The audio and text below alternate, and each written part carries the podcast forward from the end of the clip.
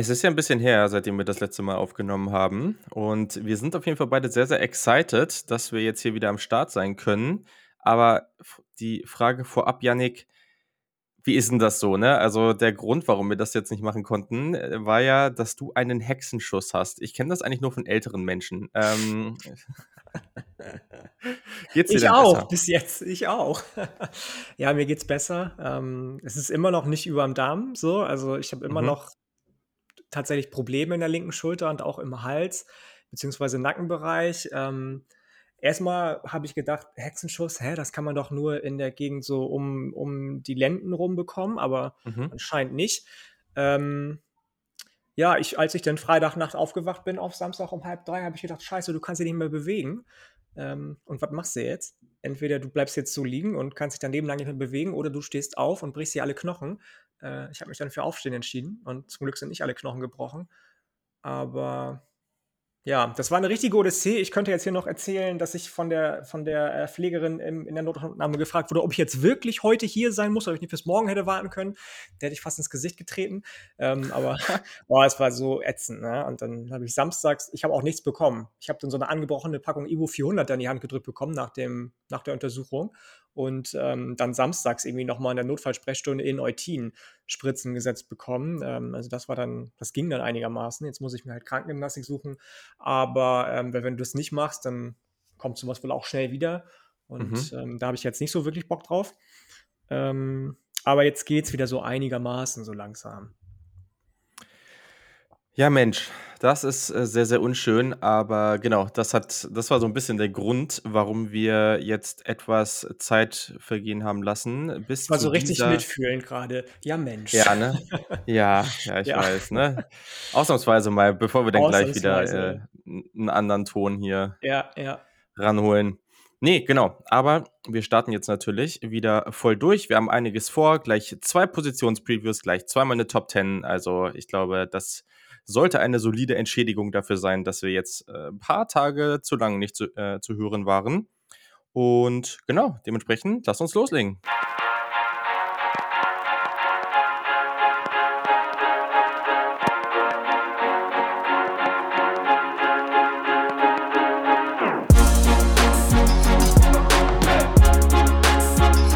Einen wunderschönen guten Tag und herzlich willkommen zum Saturday Kickoff Podcast.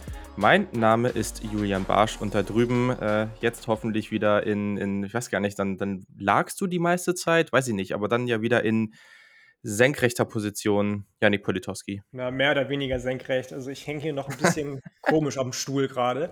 Ähm, nee, man soll gar nicht die ganze Zeit liegen tatsächlich. Man soll so, eine gute, so einen guten Mittelweg finden zwischen Schonung, aber Schonung auch nicht Schonhaltung mit angezogenen Schultern, sondern wirklich locker gelassen und irgendwie Beine hochgelegt dabei im rechten Winkel mhm. und, äh, und trotzdem auch stehen und bewegen. Und ähm, aber das, also das äh, war so, waren so meine letzten Tage. Viel, viele unterschiedliche Positionen. Ähm, hätte ich nur gelegen, dann äh, wäre es wahrscheinlich immer noch nicht besser. Jetzt äh, sitze ich hier so, so halb gekrümmt und halb mit durchgestrecktem Rücken immer mal wieder im Wechsel auf dem Stuhl. Äh, ja, geht schon. Ja, gut, aber ja, ich fand's genial. Also erstens, unsere Community ist eh sensationell. Wir haben unter anderem auch einmal äh, einen Tipp für einen, boah, was war denn das? Für Physiotherapeuten, für eine Physiotherapeuten zugeschickt bekommen. Äh, vielen Dank, das war ziemlich cool. Und dann, ich weiß gar nicht, was hat der, was hat der Jan geschrieben? Äh, dass du schon ein spannendes Prospect wärst, aber, aber schon, schon injury prone. Injury prone, ne? Ich hab's so Aber gefeiert. Fall, ja, ich auch, ich auch. Ich musste lachen. Ich musste sehr herzlich lachen. Und der, die Physiopraxis war natürlich auch in Peine. Ich habe das mal gegoogelt. Das ist irgendwie bei Braunschweig. Also da komme ich jetzt nicht ja. unbedingt direkt hin. Ja, aber äh, trotzdem sehr, sehr nett auf jeden Fall. Ähm, oder Hannover, das, auf jeden Fall Niedersachsen. Ja, doch, Peine ist da in der Nähe von Hannover, ja, genau. Ja. Ähm, soll wohl auch äh, ein Chiropraktiker gewesen sein, der sich ein bisschen mit Football auskennt. Also äh, ja, hättest du einen unterhaltsamen Trip gehabt. nee, also wir haben, ja, ich glaube auch. so, wir haben einiges vor. Es gibt auch einige sehr, sehr spannende Announcements. Also freut euch da drauf. Und wir sprechen heute, habt ihr bestimmt auch schon gesehen. Ich denke, das wird im Titel stehen. Wir sprechen heute über die Top 10 Linebacker und die Top 10 Safeties, also zwei richtig coole Positionen in der Defense. Safeties gehören eh ja eigentlich oder sind eigentlich so ja, neben so den typischen Offensivpositionen eigentlich so meine Lieblingsposition. Finde ich richtig cool. Auch dieses Jahr wieder sehr, sehr spannende Prospects, meiner Meinung nach, da.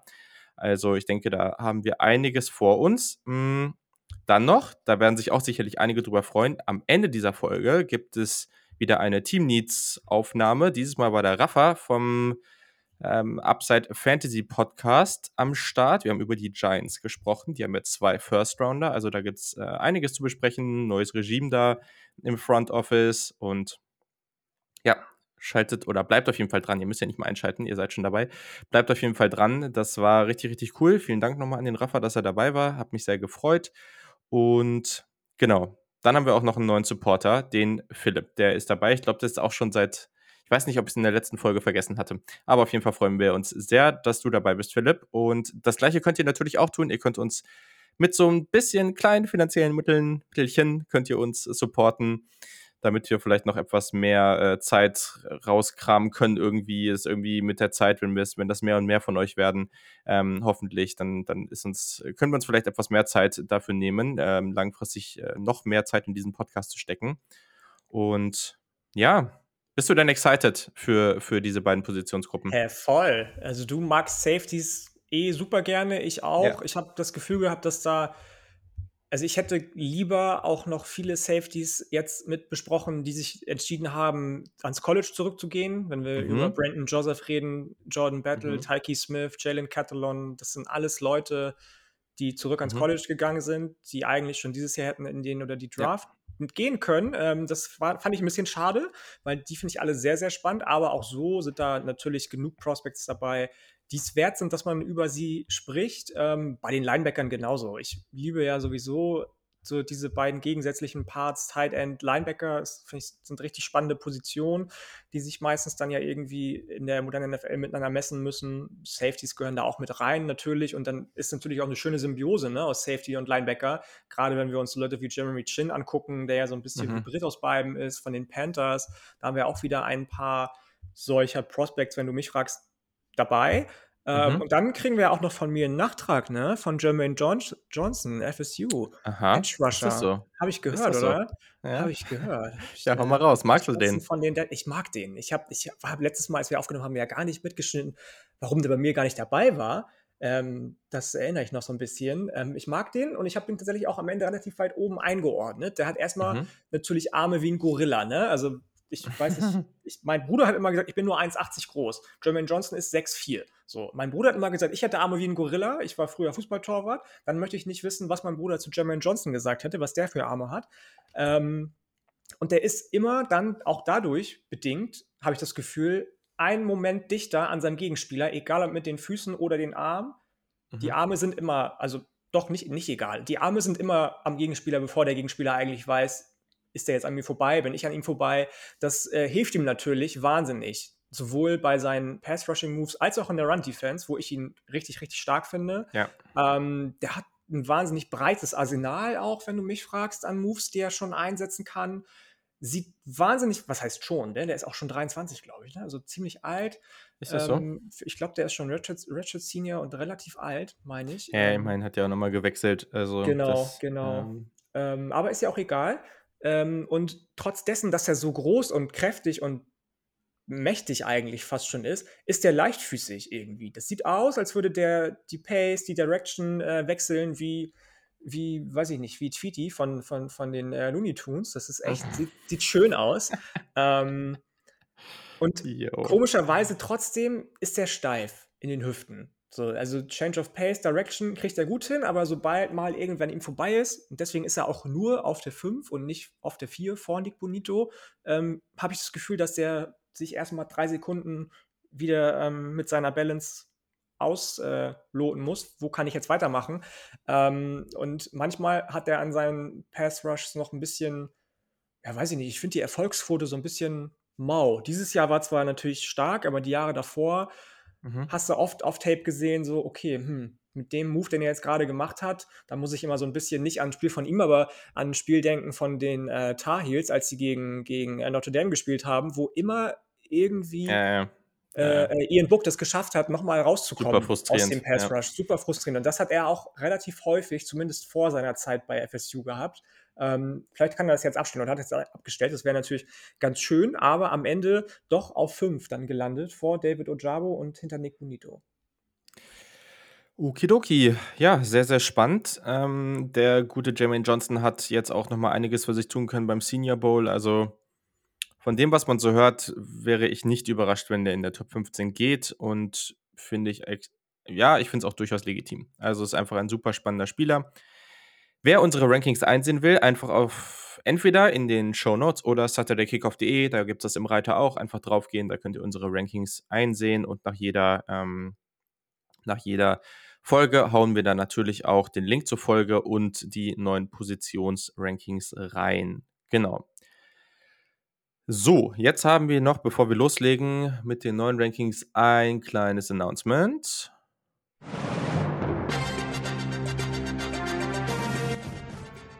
Muss man wieder hier ein Breaking News äh, Jingle raushauen und das ist äh, ein äh, wenn jetzt Jingle. Ich bin die ganze Zeit am, mit, am Mitwippen hier mit meinem Kopf und wo ich es nicht eigentlich nicht sollte mit meiner Schulter gerade. Das ist äh und falls ihr gerade nichts gehört habt, äh, dann habe ich vergessen, die, die Tonspur reinzumachen. Das kann auch passiert sein. Ähm, ich warne schon mal vor in, für die Vergesslichkeit von Zukunftsjulian. Das soll es ja auch geben. Nein, wir freuen uns sehr, sehr doll, dass wir euch announcen können, dass wir ein, ja, ich, wie ich finde, irgendwie eine richtig coole Partnerschaft für unsere Live-Coverage gefunden haben. Denn wir haben das schon an der einen oder anderen Stelle für unsere Supporter ähm, rausgehauen. Wir haben gesagt, wir machen auf jeden Fall was live, weil let's be real, wir machen irgendwie das ganze Jahr was zu College Football und zur NFL Draft. Ähm, wir sind so der eine Podcast, der das irgendwie verbindet ähm, und der da auch das ganze Jahr was zu macht. Mm. Und deswegen, ja, war uns das natürlich wichtig und vor allem macht es uns sehr, sehr viel Spaß. Es ist einfach richtig, richtig cool. Und deswegen haben wir dieses Jahr einen hm, vielleicht etwas anderen Ansatz, den wir da fahren werden, weil ja, wir das gerne mal ausprobieren wollen und es uns einfach wichtig ist, dass wir da was Interaktives machen. Und deswegen haben wir zwei hervorragende Partner gefunden, nämlich die Jungs vom Cover 2 Podcast. Da waren wir ja auch schon mal äh, zu Gast, ähm, haben da auch schon die eine oder andere Folge mit den Jungs gemacht. Die waren ja auch schon mal hier. Wir haben auch schon mal so Crossover-Folgen gehabt. Wir verstehen uns einfach richtig, richtig gut. Das ist eine, eine Top-Connection. Ähm, und deswegen wird es da eine Live-Coverage von uns zusammen geben. Die beiden machen das ja auch bei sich im Podcast. Die besprechen auch Draft Prospects. Fangen jetzt noch nicht an, etwas später, aber das machen sie da auch. Und bringen dann so, ich sag mal, die NFL Draft plus die NFL-Perspektive rein. Und bei uns gibt es halt eher die naja, NFL Draft plus College-Perspektive und das ist dann eine richtig schöne Symbiose an dieser Stelle. Und wie das Ganze funktionieren wird, wir machen einen Discord-Channel auf. In diesen Discord-Channel könnt ihr schon jetzt rein. Das ist unser NFL Draft 2022 Discord-Channel. Den gibt es schon jetzt. Der Link dafür ist unten in den Show Notes. Jede Person, die Lust hat, kann dort joinen. Das ist erstmal natürlich der Discord für diese Live-Coverage, die es auch über Discord da zu hören oder zu sehen gibt. Hm. Aber warum haben wir es jetzt eingerichtet? Weil wir möchten, dass von jetzt an da eine Menge Diskussion stattfindet, dass es einfach ein cooler Space wird, um sich über, um über jegliche Prospects abzunörden, über Team-Needs zu sprechen für jeden, für jedes Team gibt's, ist schon ein eigener Channel eingerichtet, da könnt ihr schnacken, ihr kriegt da irgendwie Notifications für irgendwelche Draft-News. Ähm, und genau, also das wird richtig, richtig cool. Ich glaube, das wird eine super Community da am Start. Eventuell machen wir auch was auf Twitch, also werden das dann auch zu Twitch streamen. Das müssen wir jetzt nochmal gucken, aber ich denke, das, das sollten wir auch irgendwie hinbekommen. Aber erstmal würden wir uns einfach extrem freuen, wenn ihr da reinkommt, wenn ihr da am Start seid. Und ja, wie gesagt, der erste Schritt ist es eben, in den Discord-Channel zu kommen, weil dann verpasst ihr auch nichts. Und dann wird das eine richtig, richtig schöne Geschichte und dann könnt ihr auch irgendwie interaktiv am Start sein, wenn es dann zur Live-Coverage geht. Wir müssen mal gucken, ob wir die ersten beiden Tage oder die ersten drei, äh, ersten, alle drei machen. Die ersten drei. Die ersten drei. Schauen wir, schauen wir dann, ne? Aber ihr, ihr wisst ganz genau, wir werden nach jedem Tag des, ähm, der NFL-Draft werden wir eine Podcast-Folge raushauen. Das ist ja eh klar. Und genau, ich denke, das wird, das wird einfach eine richtig schöne Geschichte. Wir freuen uns da sehr drauf. Wir haben einfach extrem viel Bock drauf. Wir verstehen uns mit den beiden Jungs super gut und deswegen glaube ich, ist das eine hervorragende Sache. Ja, und das ist ein cooler Abschluss dann für die Draft-Season. Absolut, absolut. Ich habe total Bock. Also ich habe das eben schon im Vorgespräch gesagt. Ich bin schon die ganze mhm. Zeit am, am Ausloten, wie mein Setup am besten äh, in Szene gesetzt wird. Ähm, habe mir schon verschiedene Lichter bestellt und überlege auch, ob ich mir ein neues Mikro sogar noch, noch kaufe. Eine Kamera habe ich schon im Warenkorb, weil die, die du letztes Jahr empfohlen hattest, die ist zwar ganz solide, aber so krass dann ja irgendwie auch nicht. Also, ich weiß nicht, was hat ja. die 35 Euro gekostet? Also ja, also die, die ist schon gut. Also, weil von der, du kriegst halt bei Webcams, kriegst du, also da gibt es, glaube ich, auch 4K-Sachen, aber von der, von der reinen Videoqualität gibt es, also haben die meisten halt äh, 1080, aber mhm. ähm, das Ding ist halt, dass die, die ich da empfohlen habe, die hat von den Einstellungsmöglichkeiten irgendwie sehr, sehr wenig. Gerade wenn man mit dem Mac ja. unterwegs ist, das ist ein bisschen nervig. Ähm, genau, aber ja, also man kann da eh immer besser werden mit dem ganzen Kram. Ähm, bei mir wird es wahrscheinlich auch bald nochmal ein neues Mikrofon geben. Aber ja, also es wird Hast so oder so cool. Ist das Elgato am Start oder ist das ein anderes heute? Das ist das Elgato, ja. Ähm, aber das Ding ist leider, dass wenn ich es nachbearbeitet habe, dann ist es hoffentlich nicht mehr so schlimm. Ähm, aber ja, mit dem Raum hier ist das leider nicht so ganz ideal vom Hall und deswegen werde ich jetzt hier bald auf ähm, ein dynamisches Mikrofon wechseln, was dann hoffentlich das Ganze deutlich angenehmer macht und mir etwas den Aufwand in der Post-Production erspart. Genau. Okay, auf jeden Fall. Ähm, ich bin hyped, du wahrscheinlich und hoffentlich auch.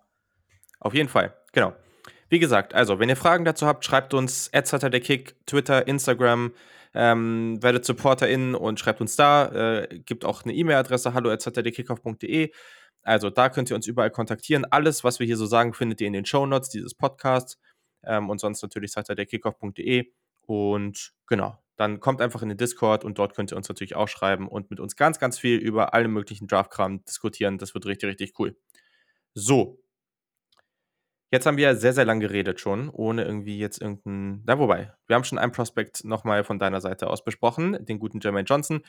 Aber lass uns jetzt mal loslegen. Ich bin dafür, wir starten mit der weniger spannenden Position von den Zweien, aber ich glaube, da bin ich vielleicht auch einer der wenigen, der das so denkt. I don't care. Ich sage das jetzt einfach, womit wir anfangen.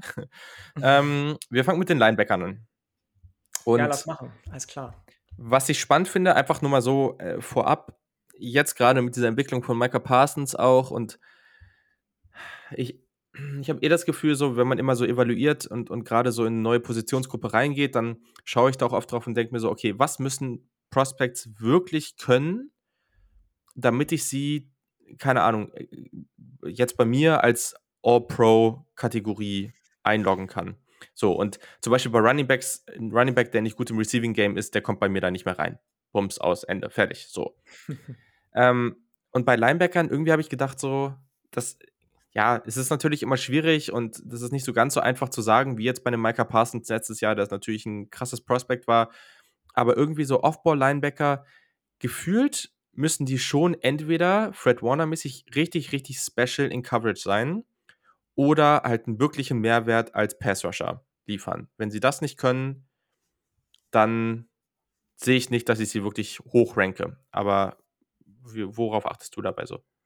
Ja, ähnlich. Also ich habe, ähm, das haben wir ja auch im Vorgespräch schon gesagt, auf beiden Positionen gibt es so eine klare, für mich zumindest Top 4, Top 5. Danach mhm. fällt es ein bisschen ab. Ähm, du hast eigentlich schon relativ viel gesagt. Wir haben ja ähm, auch eben schon, beziehungsweise ich eben schon gesagt, dass ich es immer ganz spannend finde, wenn es inzwischen so Hybrid-Spielertypen ähm, gibt, die in ja. Coverage und auch im, im an, in allem anderen, Entschuldigung, äh, was eben mit Off-Ball-Geschichten zu tun hat, äh, äh, nicht Off-Ball, Quatsch, das ist ja Coverage. Entschuldigung, nochmal von vorne. ähm, die so Jeremy Chin-Typen einfach sind, weißt du, die, die tackeln können, die Coverage spielen können, die die aber auch mal irgendwie die Defense ähm, äh, nicht ja doch, doch so ein bisschen leiten können, die erzählen können, was musst du jetzt eigentlich machen, was passiert da vor dir, die so ein bisschen den, den Anker des, der ganzen Defen Defensive ähm, übernehmen können.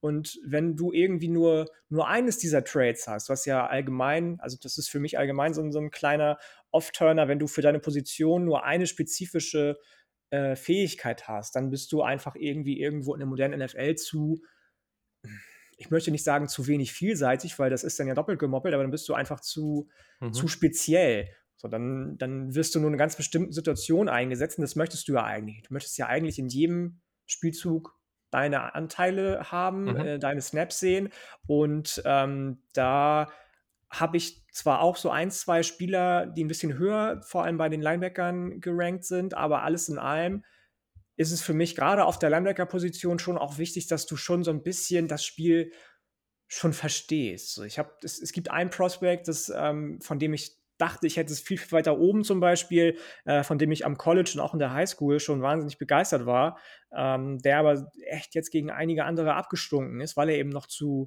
zu, zu, ich möchte fast sagen, ja, zu wild eigentlich ist. Ähm, mhm.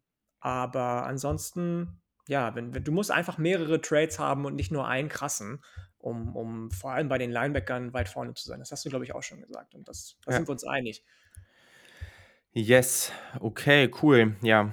Ähm, Finde es auch immer sehr, sehr spannend, da dann einfach zu analysieren, wo entwickelt sich die Position in der NFL hin und was bedeutet das eben dann für die Prospects oder wie wir die evaluieren. Lass uns mal starten. Ich habe eh, ich habe den Verdacht, mal gucken, ob sich das bewahrheitet, aber ich habe den Verdacht heute, dass wir massiv unterschiedliche Rankings haben werden. Okay, ich weiß es gar nicht so genau. Mal gucken, sehen wir. Okay, ja, starte mal mit deiner 10 auf Linebacker. Ja, tatsächlich haben wir eben schon über jemanden gesprochen, den ich jetzt tatsächlich, weil ich mir echt noch unsicher bin, rausgelassen habe. Ähm, ich weiß nicht, wo du den nachher hast. Ich habe jetzt am Ende tatsächlich Terry Bernard rausgelassen. Mhm. Hast du den drin? Nee, an 12. Ich war, ja, ich, ich hatte ihn nämlich jetzt auf 11 und habe mich jetzt dazu entschieden, ihn erstmal komplett zu streichen, weil ich mir noch gar nicht sicher bin, will ich ihn überhaupt auf Inside Linebacker sehen. Ähm, mhm. Aber über den können wir gleich noch ein bisschen sprechen dann. Ähm, meine 10 ist äh, von den Wisconsin Badgers, Leo Chenal. Ähm, ist genau das, was ich eben gesagt habe eigentlich. An sich jemand, der dir zwar auf allen drei Ebenen ähm, Snaps einbringen kann, beziehungsweise sich selbst, aber am, äh, alles in allem nur so ein bisschen in der Run-Defense ein guter Supporter ist, der ein Gap-Filler für die Defensive Line sein kann, beim Tackling-Point seine Stärken hat, beim Tackling, der am Leverage-Point des Gegners irgendwie ansetzt, ist wahnsinnig clever. Ne? Dann kannst du ihn irgendwie aus der Balance bringen oder zu Boden bringen, je nachdem, was du machen möchtest. Ähm, und ist bei allen drei Sachen, die ich sonst genannt habe, irgendwie einfach nur Durchschnitt, wenn nicht sogar unterer Durchschnitt. Und dann fehlt es ihm auch noch an Vision einfach so. Ne? Der überblickt das Feld nicht so gut, der ist ein bisschen unathletisch und hat ist steif in den Hüften. So ein typischer Wisconsin-Linebacker eigentlich, der einfach nur die für die Run-Defense mhm. Support bringt, der ein krasser Tackler ist und da ganz genau weiß, was er machen muss, aber sonst halt auch nichts. So, dem fehlt es total an Pass-Rush-Arsenal, dem fehlt es total, ähm, irgendwie in Space agieren zu können. Ähm, und deswegen ist der für mich einfach der, der Letzte in der im Ranking, aber nicht ganz am Ende. Da waren noch ein paar andere, die ich mir mhm. angeguckt habe, aber ähm, er ist auch wirklich nicht weit vor denen. Ja, ich habe ihn nicht, ähm, aber gehe mit äh, zu dem, was du zu ihm gesagt hast. Ähm, okay, ja, dann starten wir mit meiner 10 und zwar sind wir weiterhin in der Big Ten West und zwar sind wir bei Jojo Doman von Nebraska. Ähm, ist schon relativ alt, also der wird zu Saisonstart 25 Jahre alt sein. Ähm, What the fuck? 25?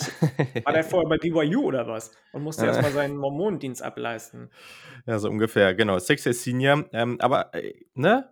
Andere Seite der Medaille, über 50 Career Games. Also Erfahrung ist auf jeden Fall da äh, ja, so ein Field Outside Linebacker, also immer so zur Feldseite. Das bedeutet natürlich, wenn jetzt, äh, weiß nicht, der Snap eher auf der linken Seite des Felds ist und rechts ist dann natürlich äh, sehr, sehr viel freier Raum und deutlich mehr Space, dann hat er meist die Rolle auf der Seite über, ähm, übernommen.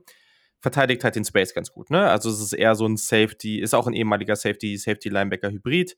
Ähm, ich sag mal so, ist dafür eigentlich relativ breit gebaut, ähm, aber halt jetzt 6.1 ist okay, ne? Aber jetzt keine heftige Länge dabei. Ich habe mir jetzt auch aufgeschrieben, es ist eine solide Mischung aus Breite und Athletik. Ähm, letztendlich hat er halt nicht die Size, um irgendwie so einen Mike-Linebacker oder sowas zu machen. Ist ein solider Wrap-Up-Tackler, Hit-Power ist gut, ähm, Awareness ist gut, Instinkte sind da, ähm, spielt auch mit so einer guten Urgency. Also ich finde, das merkt man immer. Hat jemand diesen Drive, so diesen, ja, Urgency ist für mich so ein Wort, was das halt ganz gut trifft. Wenn das jetzt jemand nicht versteht, dann ist das halt doof. Ähm also es ist halt einfach, dass jemand mit so einem sehr starken Drang und sehr starken Pursuit-Level spielt, einfach ähm, dahin zu kommen, wo er will. Und du merkst so, das sind oft diese Spieler, wo du das Gefühl hast, so, die haben ein bisschen Feuer unterm Hintern und die, die müssen jetzt richtig Gas geben.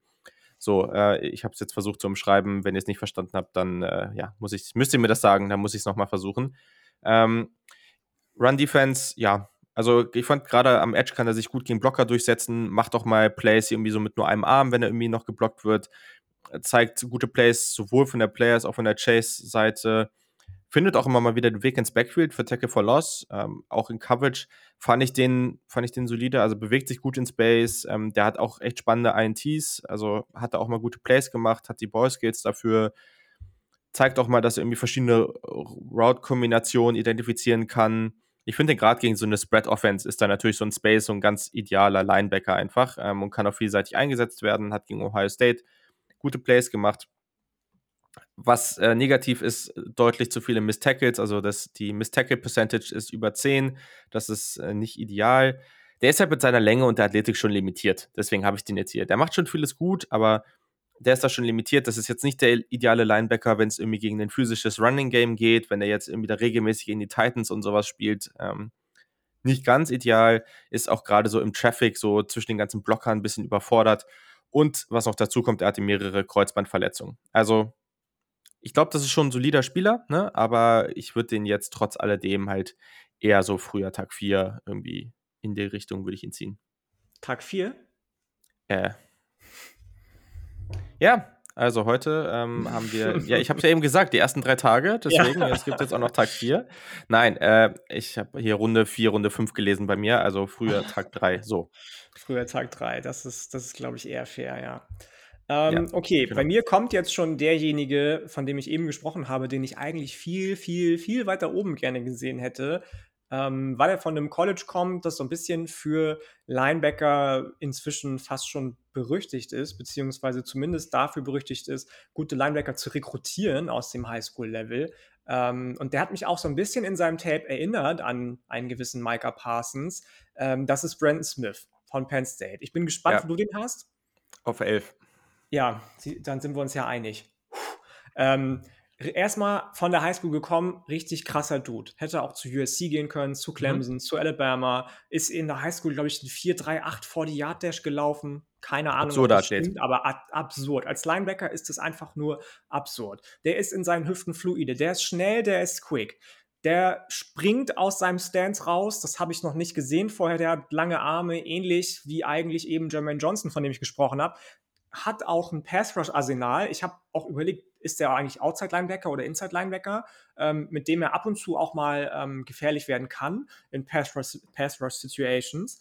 ähm, aber am Ende war das für mich dann doch auch ein Inside-Linebacker, weil der geht eben dann doch gerne an den Gegner ran, der erkennt viele Routen in Space, bevor sie entstehen, ist also so ganz genau oft richtig, um den Gegenspieler entweder in seiner Route zu blocken oder den Ball in der Luft schon abzufangen, ähm, aber bewegt sich viel zu instinktiv dabei, also verlässt sich viel zu sehr darauf, was er denkt, was passiert. Er erkennt das zwar auch oft richtig, aber genauso oft irgendwie auch falsch. Und ähm, was mich am meisten gestört hat, war seine Miss Tackles. Rate. Also du hast eben gesprochen über eine Rate von 10% verpasste Tackles. Der hat über seine gesamte Karriere 15% seiner Tackles verpasst, ja. 14,8%. Ja.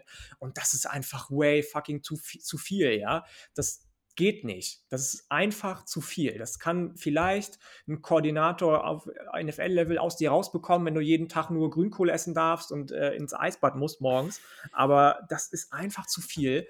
Ähm, weswegen das einfach auch für keine höhere Platzierung gereicht hat. Ich glaube, der hat alle Voraussetzungen, um ein richtig krasser Inside-Linebacker zu werden. Bisschen schmächtig noch, ähm, aber da hätte viel, viel mehr kommen müssen schon am College eigentlich.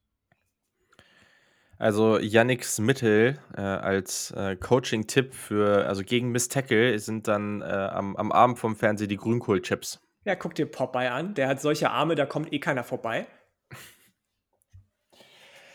Ja, finde ich gut. Ähm, ja, ich gehe, glaube ich, mit. Also, das ist so ein Spieler, äh, ja, du hast es richtig gesagt. Wir kannten den schon länger. Man weiß, wie athletisch der Typ ist. Das sieht man auch auf Tape. Hm.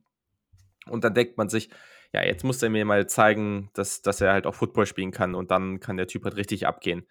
Und das hat schon so seinen Grund, dass du den auf den meisten Big Boards relativ weit unten findest und dass wir ihn jetzt auch nicht besonders hoch haben. Ich habe mir jetzt aufgeschrieben, dass ich ihn, mh, ja, ich, das ist auch wieder so früher Mitte Tag 3. Also früher ziehe ich den nicht. Ich ziehe den aber halt noch, weil der so athletisch ist. Das ist eher das Ding. Ähm, weil der hat halt die Athletik, den Burst, die Länge, die ist auch super.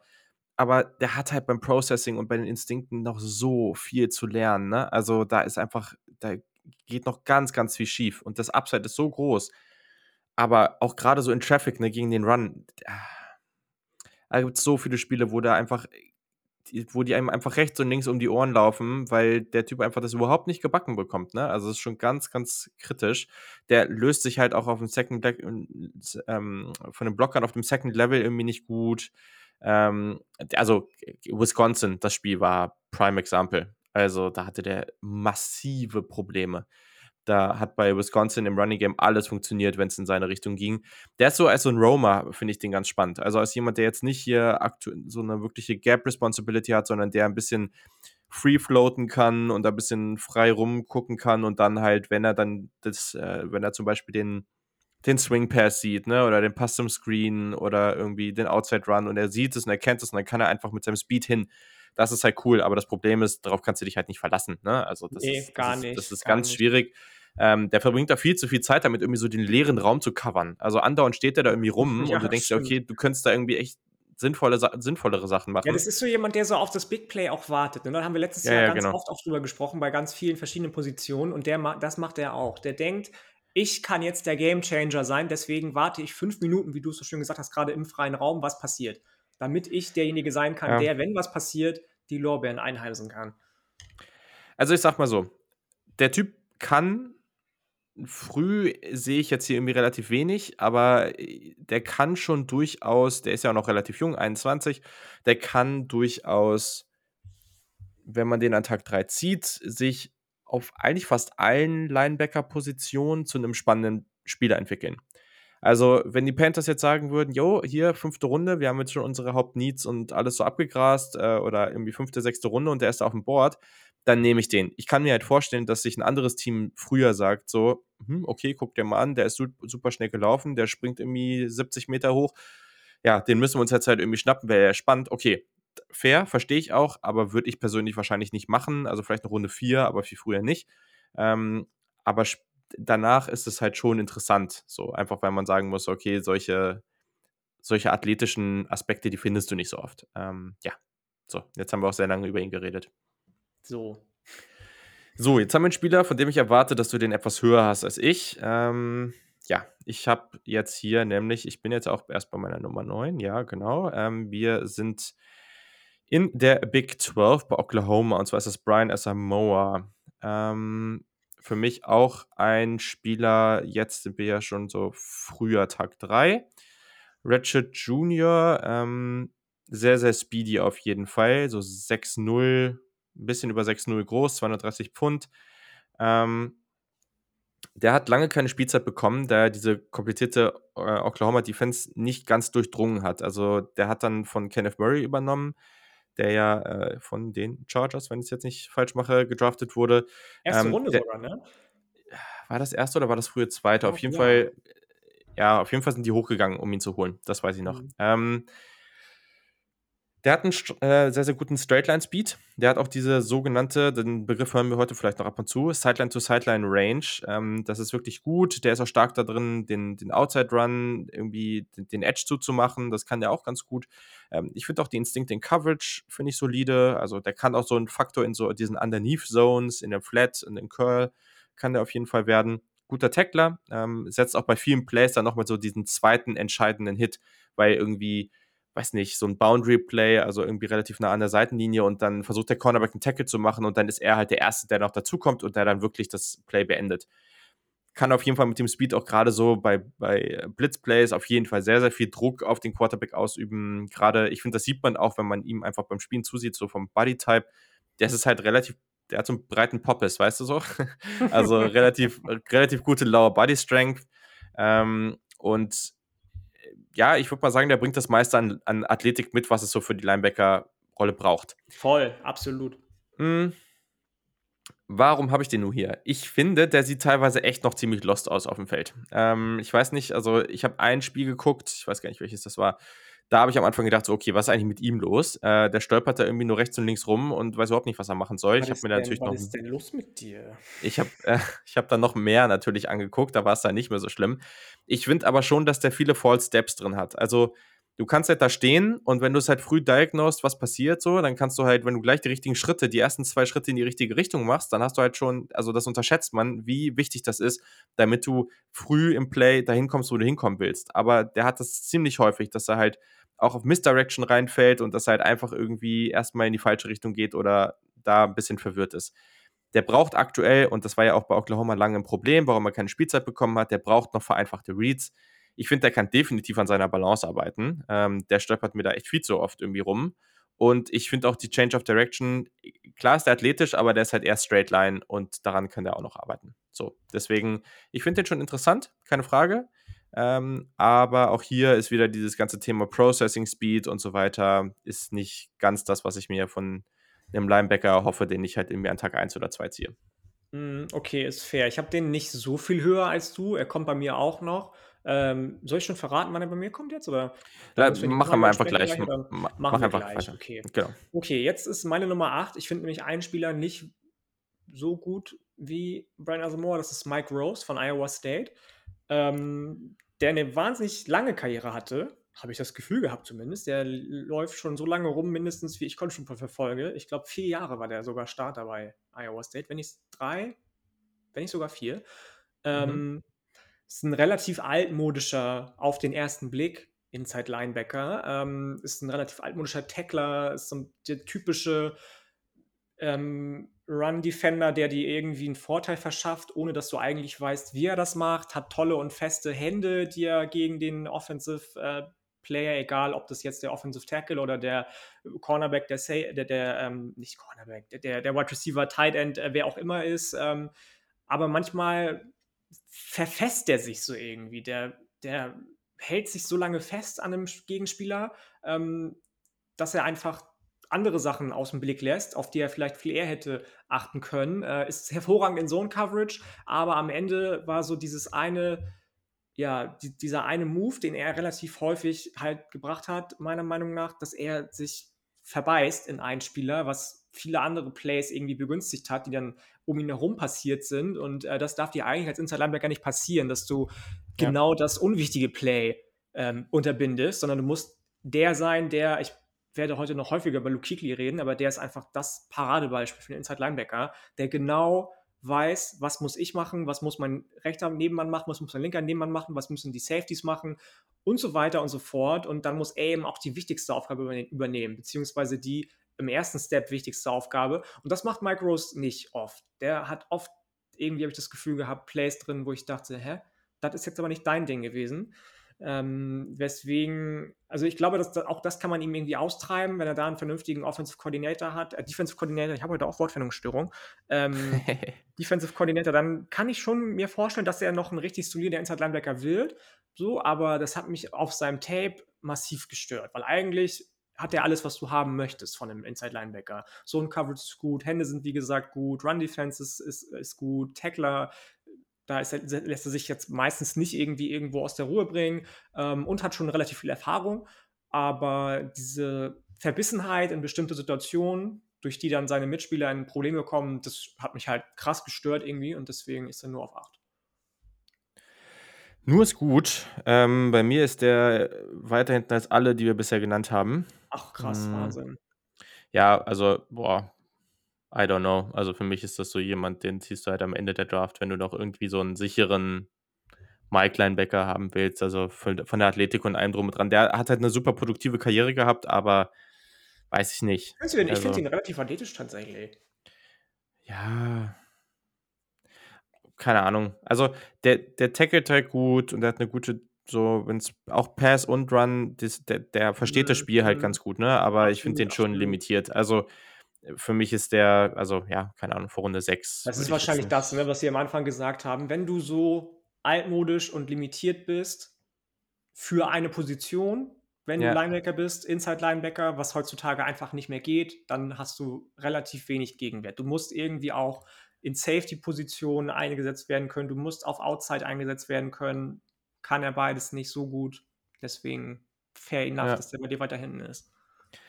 So, mein nächster Spieler. Äh, zwischen den nächsten Spielern sind immer so, es sind immer so ein oder mal zweier Spiel, Spieler-Tiers. So. Ähm, Also einfach kleinere Kategorien mit so ein bis zwei Spielern, so ist es vielleicht besser verständlich. Es sind immer so kleine Abstufungen. Also selten wirklich so große Sprünge da drin. Ähm, und der nächste, der spielte bei LSU und das ist der Mount Clark. Bei dem bin ich jetzt, ja, so Ende Tag 2 ähm, irgendwie, irgendwie in die Richtung, ja, oder Mitte Tag 2 sind ja nur zwei Runden, also irgendwie so, ja, irgendwo in der dritten Runde wahrscheinlich finde ich den, finde ich den ganz gut, 21 Jahre alt, Senior, 6'3 groß, irgendwie so 240 Pfund, irgendwie so in die Richtung. Ähm, das variiert ja sicherlich auch immer ein bisschen. Sehr, sehr athletischer Dude. Also der ähm, war einfach, hatte eine echt produktive Karriere, oder vor allem produktives äh, Jahr 2021, hatte eine sehr gute Senior Bowl-Woche, ähm, gute äh, Sack Production in 2021, also war auch Two-Year-Starter, ähm, hatte in der letzten Saison 15 Tackle for Loss, 5,5 Sacks, also das ist richtig, richtig gut. 135 Tackles overall, also kann sich sehen lassen, was er gemacht hat. Hm. Und war auch Team-Captain und hatte die Nummer 18 bei LSU. Das bekommen die Spieler, die on-field und off-field wirklich so tollen Charakter zeigen. Also, das ist sicherlich auch nochmal sehr, sehr positiv.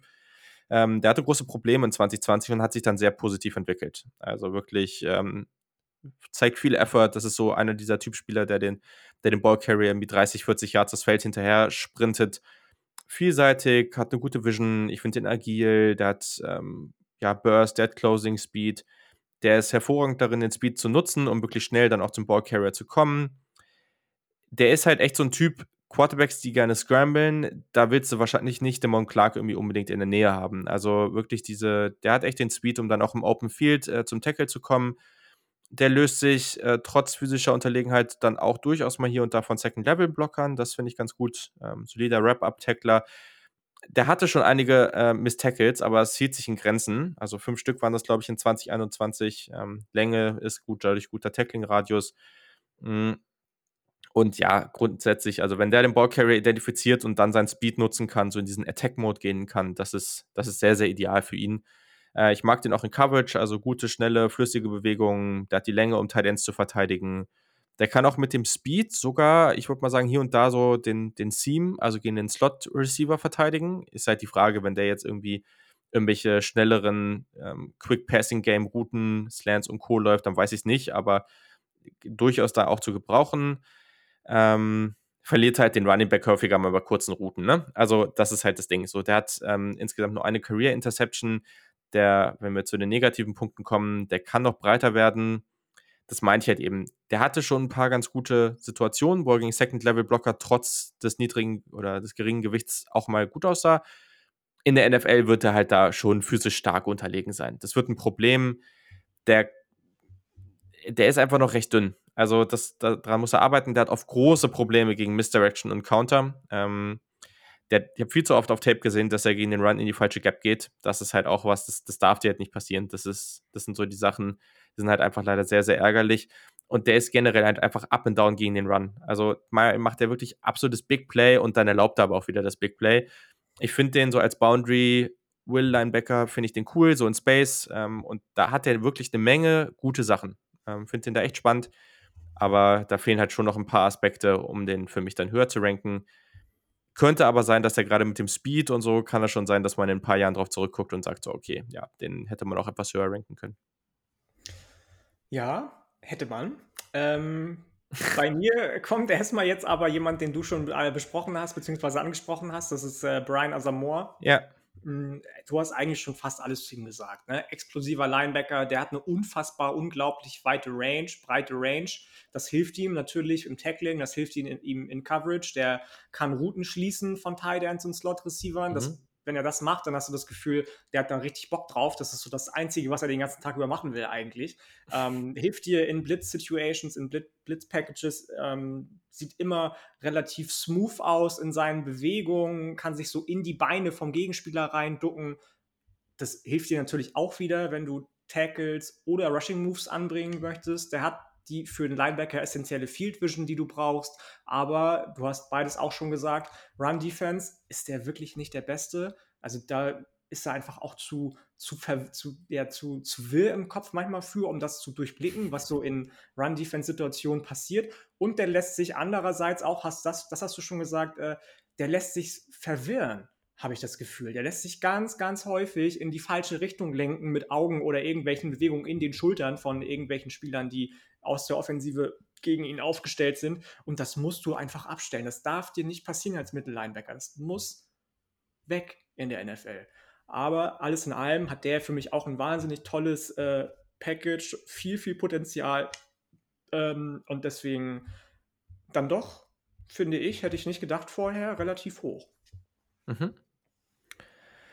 Okay, ja, dann gehen wir weiter. Wir sind bei den Champions der Group of Five, so nenne ich sie jetzt mal, der Mighty Five natürlich, sorry.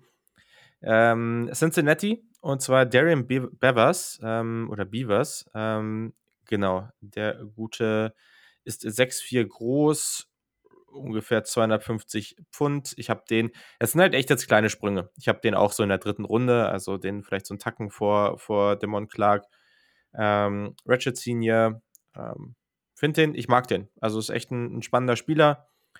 War Wide Receiver und Safety in der High School, super gute Noten gehabt, ähm, war, hat seine Karriere bei den Yukon Huskies gestartet und jetzt äh, 2021 sehr produktive Saison gehabt. Ähm, 98 Tackles, 11 Tackle for Loss, 4 Sacks, eine Interception. War einfach ein ganz, ganz wichtiger Bestandteil dieser Backheads Defense, die ja, das habt ihr bei uns einige Male hören dürfen, wirklich, wirklich hervorragend war. Mhm der kommt halt wirklich über sein Verständnis. Ganz, ganz smarter Spieler. Recht großer Linebacker. Ich finde den Bodytype auch spannend. Also hat auch da, eine, ist auch gar nicht so dünn, wie ich finde. Also 6'4, aber trotzdem auch relativ breit gebaut, ähm, vielseitig einsetzbar. Der hat auch relativ häufig als Edge gespielt. So. Und das finde ich eben spannend. Dass er da durchaus auch, also das wird er in der Art und Weise nicht in der NFL machen können. Aber trotzdem, so ein bisschen Upside gibt es da halt. Und das finde ich ganz cool ich finde das laterale Movement ganz cool. Das Closing Speed ist gut. Ähm, spielt einfach sehr aggressiv. Ähm, und ja, wie gesagt, gibt auch mal den einen oder anderen Pass Rush Move. Also so ein Chop Rip oder sowas. Das, das hat er auch schon auf Tape gezeigt. Finde ich cool. Gehen den Run, physischer Tackler, geduldig, mit guter Balance, gehen den Run, Verständnis von Leverage, ähm, auch bei seinen Run-Fits und sowas ist da. Ich finde, der sieht auch gut aus, wenn er irgendwie in Zone Coverage droppt ähm, und das Backfield liest er vor allem gut. Aber das, warum ich ihn jetzt halt, also es ist ja sehr, sehr viel Positives, aber das, warum ich ihn jetzt hier halt nicht höher nehme, der gibt ja halt ein echt gutes, äh, echt guten Floor. Aber das Ceiling ist halt nicht so ganz da, weil das ist halt ein solider Athlet, aber der ist nicht so dynamisch wie das, was hier noch kommt und das, was man auch einfach braucht, um dieser wirkliche Elite, Game-Changing Linebacker zu sein.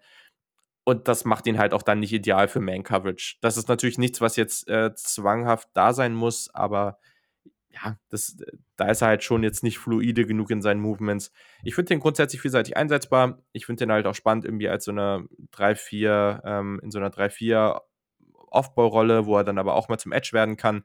Finde ich schon spannend. Ähm, deswegen habe ich ihn dann jetzt auch hier. Und jetzt, wo habe ich ihn? Ich habe ihn an 1, 2, 3, 4, 5, 6, 7. Ja. Sieben, ne? Ja, ja. Nee, ich habe den tatsächlich nicht in den Top 10. Ähm, mir war der okay. tatsächlich zu, zu unathletisch. Also ich fand den echt behäbig manchmal auf den Füßen und ähm, ja. das glaube ich nicht, dass er das irgendwie irgendwo wettmachen kann. Das sieht fast schon so aus, als hätte er Bad Weight so ein bisschen so um, um den Bauchnabel rum und das ein bisschen viel Bad Weight. Das Sprichst immer nur du an, dass die Jungs ein bisschen da irgendwo zu dick sein sollen, ne? Also, vielleicht sind das auch einfach deine persönlichen Issues damit oder irgendwie so. Meine persönlichen Ahnung. Issues? Ich habe gar keine Issues mit irgendwelchem äh, Fett. hätte, ich, hätte, ich, hätte ich gerne, aber. Ähm, ah, okay. Spannend. So, ähm, bei mir ist der nicht in den Top 10 gelandet. Ähm, mhm. Meine 6 hast du auch schon gehabt. Das ist nämlich der Mon Clark von, okay. von LSU. Ich mochte den ja, was, sehr, sehr gerne. Was habe ich denn Super falsch gesagt? Gerne. Du hast gar nicht so vieles Falsches gesagt, aber ich habe vielleicht einfach die gar Sachen, so die du richtig, richtig, gesagt hast, anders gewichtet. Der ist ja allgemein okay. ein sehr intelligenter junger Mann, ne? Mit 4,2 seinen Abschluss gemacht, GPA, was so ungefähr fast das Höchste ist, was du eigentlich haben kannst. Ja, ich frage mich auch immer so, weißt du, 4,0 ist eigentlich das Höchste, wo kommt dann die 4,2 ja, her? Aber irgendwelche, irgendwelche ähm, äh, Voluntary andere ja, Sachen gemacht haben wahrscheinlich. Ähm, hätte auch nach Stanford gehen können. Natürlich nicht so eine große Karriere gemacht dann wahrscheinlich, aber sei es drum. Du hast schon angesprochen, ne? der ist auch einfach wahnsinnig schnell. Der ist unfassbar schnell. Speed ist so sein, sein mhm. einer Faktor. Ähm, ich habe den gegen UCLA gesehen, wie er Zach Charbonnet aus dem Spiel genommen hat, gegen Auburn, wie er die Offensive äh, Player aus dem Spiel. Das war schon teilweise, wenn er auch nicht nur gegen Charbonnet, aber auch gegen, das war Dulcich sogar, glaube ich, der Titan von UCLA, der am anderen Ende des Feldes fast schon war und der kommt da angesprintet und ballert den noch aus dem Leben raus. Junge, war das nice. Ähm, ist trotzdem irgendwie trotzdem. Eine, einige der wenigen schönen Momente für den LSU gegen UCLA. Ja. ähm, trotz dessen, dass der so wahnsinnig schnell ist, sieht er immer unaufgeregt aus, habe ich das Gefühl. Der sieht immer unaufgeregt und sexy, unsexy aus, aber effektiv. Der ist athletisch, der ist in Man-Coverage äh, fähig genug zu bestehen, der ist smooth in seinen Bewegungen, damit er irgendwie in Zone-Coverage in Freiräume stoßen kann, die sich für Running Backs Receiver auftun, von denen man nicht hätte unbedingt ausgehen können. Ähm, kann den Running Back und den Receiver so dann natürlich auch aus dem Spiel nehmen, vom Feld nehmen, ohne dass es jemand vorher erwartet hätte. Das Einzige, was ich jetzt noch ähm, unterstreichen würde, was du auch schon gesagt hast, auf der negativen Seite, ist einfach, dass der besser aus Blocks heraus und überhaupt um Blocks herum kommen muss. Da mhm. muss er echt noch dran arbeiten. Ähm, das war tatsächlich auch die einzige Red Flag, die ich bei dem so gesehen habe. Alles andere fand ich deutlich weniger wild als du und vielleicht auch noch mal ein Stück besser als du, ähm, weswegen der bei mir auf der 6 gelandet ist. Also, ne, äh, erstens haben ein paar Leute gesagt, dass wir die Namen von den Spielern öfter sagen sollen. Das ist gar nicht so einfach, aber Nee, ist es nicht. ähm, ja, also wir merken uns, Demon Clark ist unsexy. Das äh, Er ist macht nicht damit unsexy, aber der, macht damit der, hast der du sieht gesagt? unsexy aus. Der sieht so, der sieht, Ja, das der sieht Arme. aus.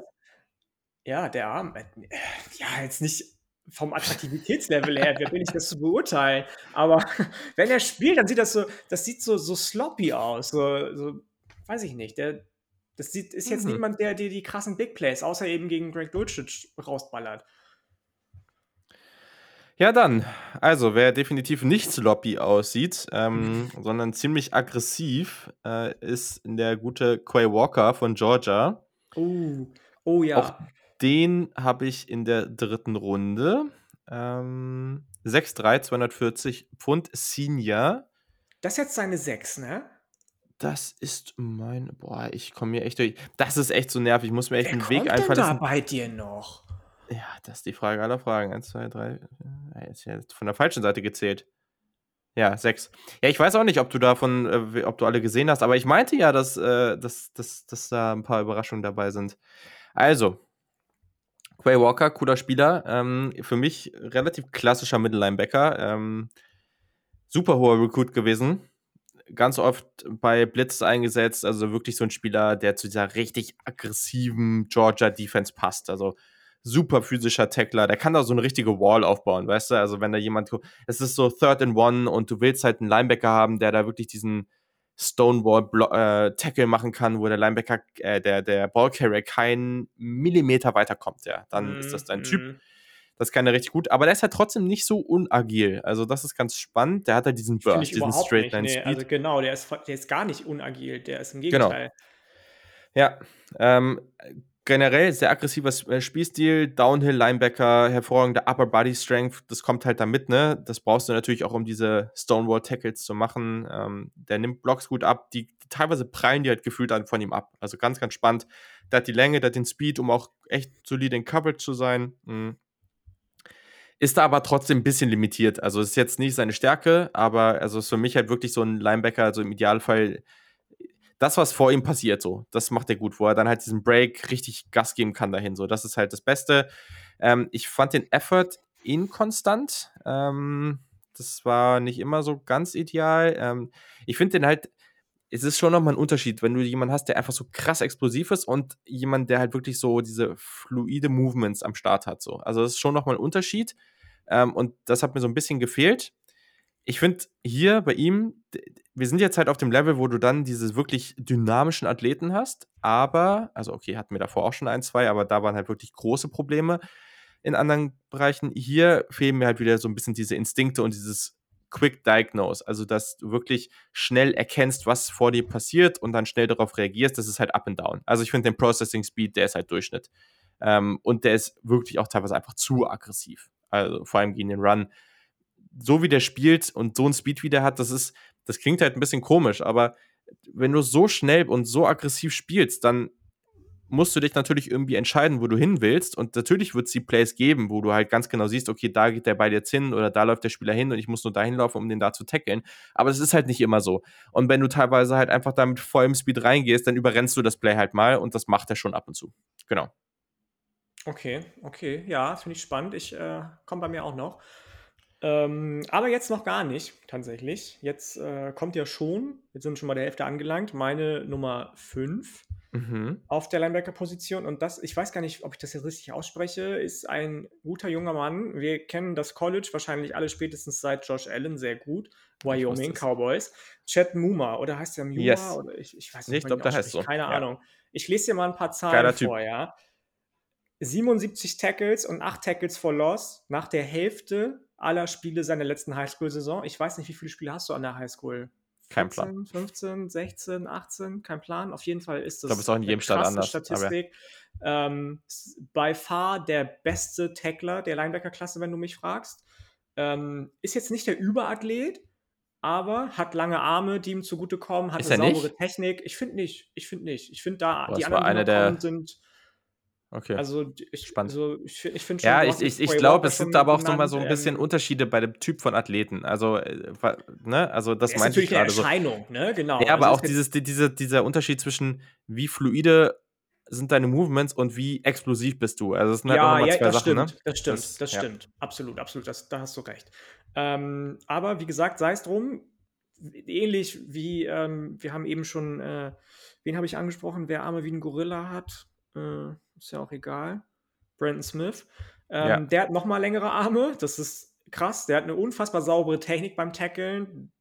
Und wenn er mal doch irgendwo unsauber gearbeitet hat oder einen Schritt zu langsam war, dann macht er so ein bisschen den Robin van Persie. Dann hechtet der so in die Gegenspieler rein. Ähm, ist im Blockshedding, also dieses Blocks auseinanderreißen, mhm. mit der intelligenteste Linebacker, den ich in der Klasse gesehen habe.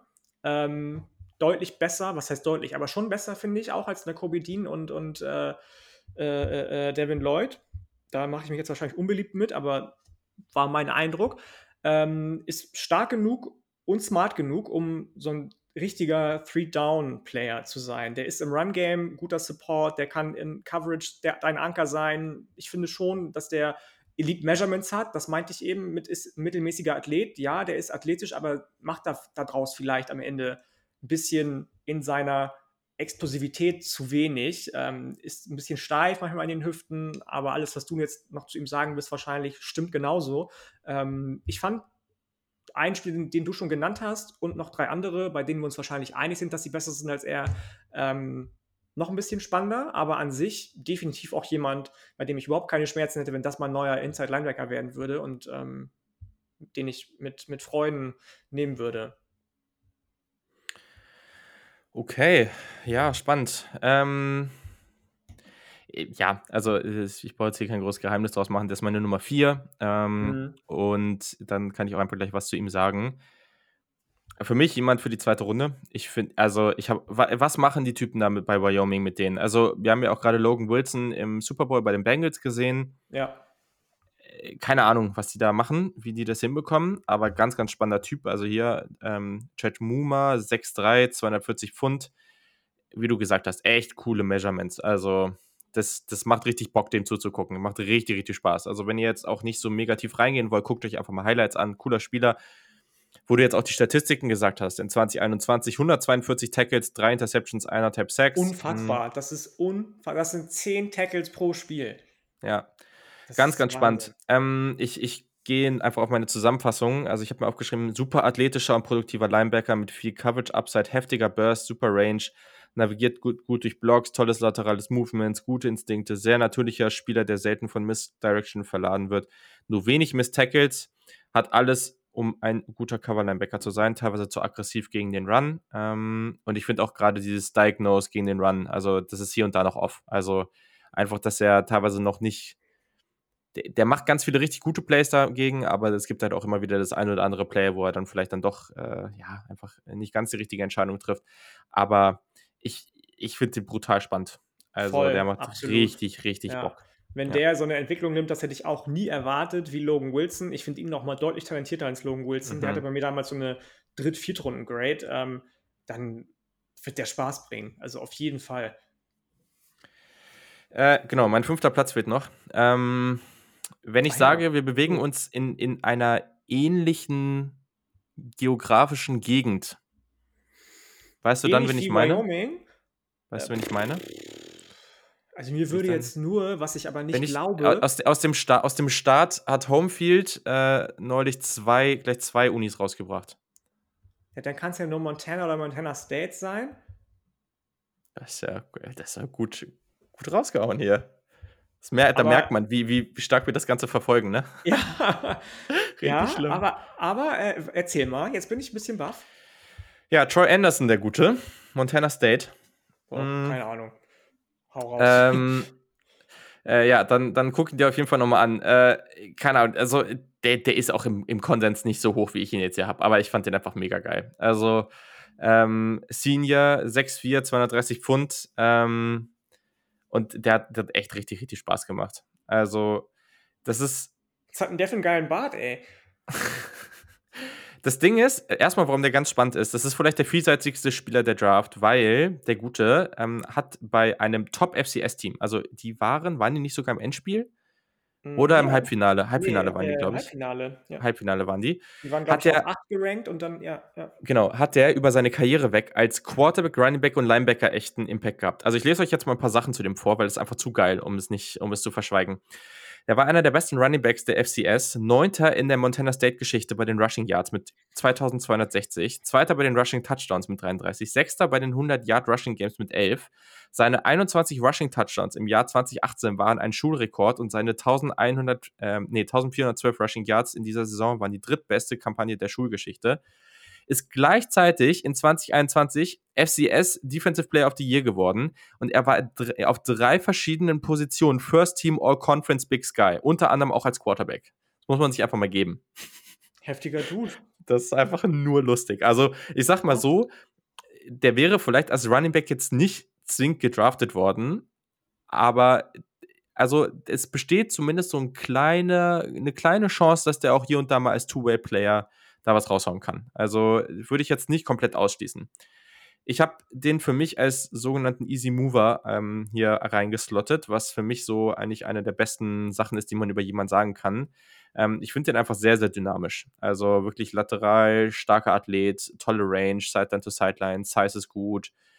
Ähm, also der Anderson, der hat hier 6'4 äh, hier, ich versuche irgendwie Troy Anderson, ich versuche den Namen öfter zu nennen. Ähm, es, klappt noch nicht so natürlich. Ähm, also 6'4, er hat eine gute Größe, also ähnlich wie bei Chet Muma. Mm. Und der spielt auch mit so einer krassen Urgency, also sehr, sehr aggressiv, super guter Tackler, also echt gutes Wrap-Up-Tackling. Der macht regelmäßig Plays gegen Outside-Runs, ähm, auch in den Flats spannend als Blitzer, ähm, excellent als Roamer. Also wenn er auch einfach sieht, wo, das, wo er das Play machen kann, dann, dann erreicht er diesen Spot sehr, sehr schnell. Ich finde, der zeigt gute Ansätze daran, wie er das Block-Shedding betreibt. Ich finde auch in Coverage, finde ich den, also auf dem Level sah der in Zone Coverage und in Man Coverage ganz gut aus. Ich würde sagen, auf dem nächsten Level ist es wahrscheinlich eher so in Zone Coverage. Wobei der aber auch gegen Tight Ends und gegen Running Backs sicherlich auch hier und da mal oder auch gegen Big Slot Receiver vielleicht mal ein ganz gutes Matchup sein kann. Was man nicht vergessen darf, der Typ ist neu auf der Position, ne? Der hat lange Quarterback und Running Back gespielt. Das sieht man hier und da so auch. Ne? für mich, dass du, ich meine, man sieht das ja immer mal wieder, ne? dass Leute von der Quarterback-Position, ja, weil sie nicht gut genug sind, am Ende doch auf eine andere Position wechseln. Das haben wir auch mhm. in der mhm. Pac-12 gesehen, letztes Jahr bei Colorado, glaube ich. Aber mitten in der Saison zwischen den Positionen so zu switchen, auf ist ja immer noch Division One College Level, FCS. Ja, ja. und auf einem richtig hohen Level. Ja, ja, ja, ja. Also Montana State würde auf dem FBS-Level auch nicht schlecht aus. Also vielleicht jetzt kein, also Besser aber die würden Kansas in, wahrscheinlich. Ja, die würden in der Group of Five durchaus solide aussehen, ne? Also das glaube ich auf jeden Fall, ne? Das, ähm, das darf man jetzt nicht vergessen. Hm. Der konnte natürlich auf dem Level mit seiner Athletik einiges kaschieren, das darf man jetzt nicht vergessen. Also sein Processing kann auf jeden Fall noch besser werden, der kann auch hier und da seine Technik noch verbessern und auch die Instinkte in Coverage, da muss man halt einfach mal schauen, wie sich das so entwickelt. Aber jemand mit der Größe, der vielleicht durchaus irgendwie als Will Linebacker eingesetzt werden kann. Ich finde den super spannend und der war ja auch beim Senior Bowl ganz, ganz stark. Also äh, ich glaube schon, dass der an Tag 2 gehen wird und ja, guckt euch den einfach an. Macht richtig Bock. So, okay, kannst du weitermachen. Gucke ich mir an, macht richtig Bock, merke ich mir. Viel Spaß. ähm, jetzt, jetzt kommt bei mir Quay Walker. Hm, ja. Mann Nummer 4. Also, Leute, der ist ein Riese, ne? Der ist riesengroß. Der ist 6'4, trotzdem bewegt er sich smooth, trotzdem ist er explosiv, trotzdem kann der irgendwo sich irgendwie in Lücken reinbewegen. Ähm, nachdem er dann wenn er sich in diese Lücken rein bewegt hat, Running Backs einfach nur zerstört, weil das hast du angesprochen, der ist diese Wall einfach, wenn der auf den Offensivspieler trifft, der bleibt einfach stehen. Ähm, der versteht Leverage, versteht die Wichtigkeit davon, wie viel dir irgendwie kleine Bewegungen bringen können in deinen Schultern, in deinen Beinen, in deinen Hüften, wenn der Ball sich bewegt, ähm, was er dann machen muss. Ähm, nimmt Offensive Tackle auch gerne mal aus dem Spiel, was ich für einen Inside Linebacker auch super krass finde. Kannst aber auch nur, wenn du so gebaut bist wie der. Ähm, bewegt sich in Space gut, folgt dabei immer dem Ball und trotzdem hat er immer ein Gefühl dafür, wann er den Receiver nochmal irgendwie in seiner Route unterbrechen kann. Äh, gleichzeitig hast du auch schon gesagt, kann er als Blitzer ab und zu eingesetzt werden, ist ein absoluter Tight End Demon. Also das, was wir immer von Inside Linebackern sehen wollen und auch von Strong Safeties eigentlich. Der wenn der Tight End gegen dich eingesetzt wird, wenn du Quay Walker bist, dann gewinnst du fast immer. Also das ist, fand ich unfassbar. Der hat fast nie ein Matchup gegen einen Tight End verloren. Mhm. Ähm, aber was du jetzt halt auch schon gesagt hast, ähm, und das habe ich ein bisschen, also ich habe das ähnlich wahrgenommen, aber das ist für mich, es hat auch was mit Tollpatschigkeit irgendwie zu tun. Der ist halt einfach groß und wiegt halt einfach wahnsinnig viel. Und manchmal hast du dann einfach einen zu hohen Körperschwerpunkt, als dass du dich irgendwie so bewegen könntest, um glücklich auszusehen in manchen Bewegungen. So, dann fällst ja. du so in so ein Play rein. Und das passiert ihm halt oft. Ähm, da kann er am Ende wenig für. Und dass das so der einzige Punkt ist, der mir negativ aufgefallen ist, spricht schon Bender eigentlich. Also Georgia ja. hat zwei Spieler bei mir in den Top 4 und das ist schon.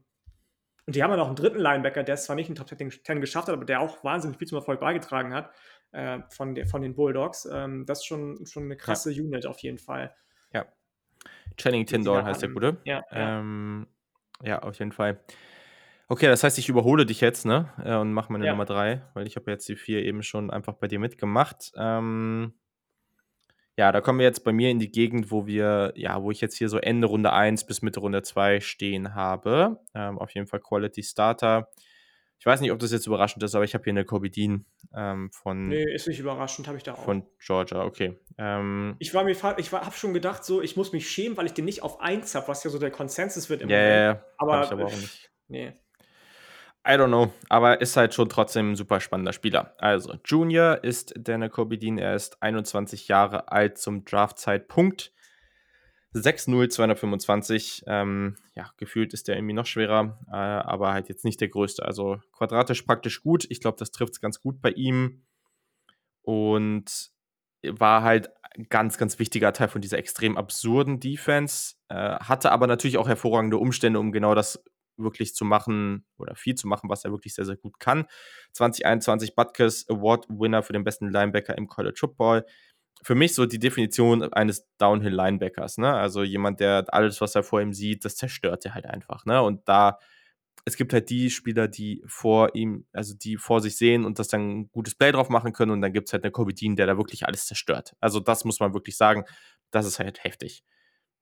Der Burst ist absurd, der Closing Speed ist absurd, der hat eine schnelle Play Recognition, der hat 10,5 Tackle for Loss, 6 Sacks gehabt, der, niedriges Pad Level, ähm, super, super physisch. Also wirklich extrem kraftvoll, tolles Tackling. Die Sideline-to-Sideline-Range ist Elite. Super spannend als Blitzer, ganz, ganz schwer dabei aufzuhalten. Ähm, der kann mit seinem Rush ähm, auch, äh, ja, ja, mit seinem Rush auch durchaus mal Offensive Liner irgendwie super krass in die Pocket pushen. Also, das darf man nicht vergessen, was der da machen kann. Der kann dir so ein bisschen diesen Effekt mit Anlauf, diesen Effekt von einem Defensive Tackle geben und das halt als Linebacker. Das macht er sehr, sehr gut in der Run-Defense, der kann Blocks annehmen, der, ist, der kann sich da physisch behaupten, der lässt wenig Yards nach Contact zu, der ist auch irgendwie dann trotzdem auch mal slippery, das kriegt er irgendwie hin, keine Ahnung wie. Ähm, der kommt halt trotz der Breite durch, gut, gut durch die Gaps und das fand ich sehr, sehr beeindruckend. Das würde ich normalerweise von einem Spieler wie ihm, auch von einem Body-Type wie ihm nicht erwarten. Ich finde, der in Coverage hat er auch mal Running Backs outside gecovert, der versucht eher alles vor sich zu halten und dann im richtigen Moment nach vorne zu explodieren. Passt auch zu seinem, zu seinen Stärken. Und ich finde, der positioniert sich ganz gut in Zone Coverage. Ähm, aber ja, durch die fehlende Länge kann der natürlich auch durchaus mal von Second Level Offensive Linern oder Blockern halt mal aus dem Spiel genommen werden. Das, das wird in der NFL halt noch schwerer. Ne? Der ist halt einfach nicht besonders groß, das wirst du dann merken. Ähm, und das ist ein exklusiver Mover. Da ist wieder der Unterschied, aber der bewegt sich halt nicht besonders flüssig. Also für die Coverage fehlt es ihm halt an Länge und ich glaube halt, dass er auch gegen gute Talents oder irgendwie gegen, gegen schnelle Running Backs oder sowas wird er halt schon auch mal Probleme haben. Der ist halt so ein Man-to-Man-Coverage, seine Hüften so, der hat halt nicht so bewegliche Hüften, wie man dann so schön sagt. Ja, und auch hier überrennt er oft mal ähm, Plays, äh, was halt dann zu Miss-Tackles führt, aber das hast du bei so explosiven Linebackern, die eben noch relativ jung sind, das hast du halt ab und zu. Super spannendes Prospect, ich mag den sehr gerne, aber in Anführungszeichen nur die drei. Trotzdem, ich mag die ersten drei oder ich mag diese ganze Top 5 eigentlich sehr, sehr gerne. Deswegen soll das seine Qualitäten gar nicht schmälern. Nee, same, um Gottes Willen. Also ich habe den auch an drei. Ähm, du hast das meiste schon gut dargelegt, glaube ich. Das, was mich so ein bisschen fast schon verwundert hat, das habe ich während der Saison gar nicht so wahrgenommen, ist, was für ein krasser Passrusher der eigentlich ist. Mhm. Manchmal wirkte der auf mich, als wäre der da fast besser aufgehoben. Ähm, weil, da fehlt ja ein bisschen die Länge, ne? Das ist ja, halt so. da fehlt ein bisschen die Länge, aber ich fand ihn da fast schon noch besser als in seinem Linebacker-Spiel, was ja auch exzellent eigentlich ist. Du hast es schon gesagt, mhm. ne? Kann alle Coverage-Arten spielen, hat ein Passer-Rating von 30,7 nur gegen sich, wenn er targeted war. Äh, war.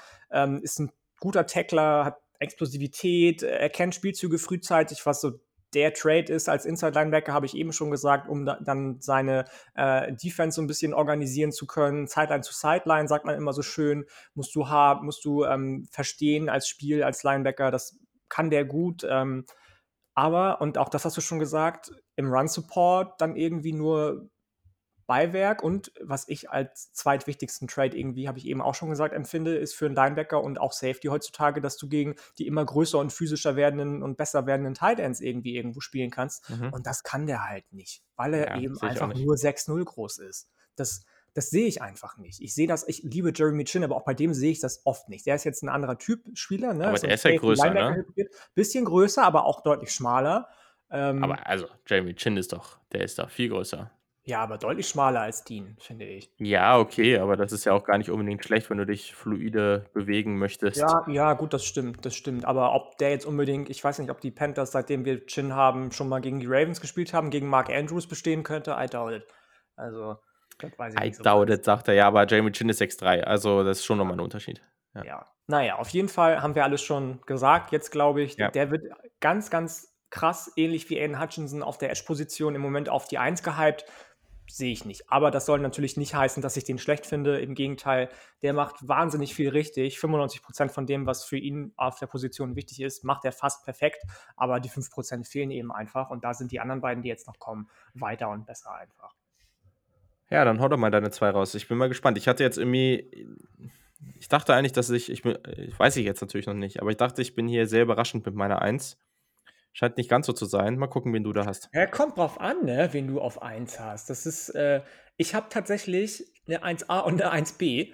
ähm, ich habe mich nicht, nicht entschieden. Mach's, mach's dir einfach. Ähm, mach's dir ich mache es mir, habe es mir richtig einfach gemacht, weil ich nämlich Devin Lloyd und Christian Harris gleich gerne mag. Die haben beide so auf ihre Art und Weise. Du musst dich entscheiden. Ich muss mich entscheiden. Okay, dann ist Devin Lloyd die 1. Sehr gut. Haben wir unterschiedlich. Ja, krass. Okay. Christian Harris ist bei mir die 2.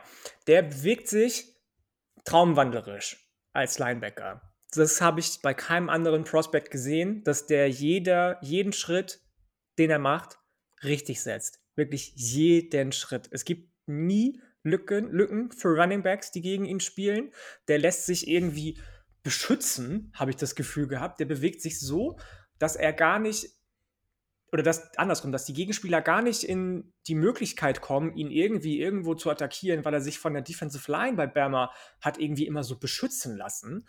Ähm, ist versatil, hat, glaube ich, in den drei Jahren bei Bama über 200 Tackles eingesammelt, 27 Tackles for Loss, 10 Sacks, vier Turnover kreiert, kann also auch in Coverage ähm, nicht nur glänzen, sondern auch Highschool Football bedingt. Er war da sogar noch Safety. Ähm, versteht er diese Position auch einfach wahnsinnig gut und das trotz seiner Masse. Der ist ja relativ massig, kann trotzdem noch ein paar Funde draufpacken, habe ich das Gefühl.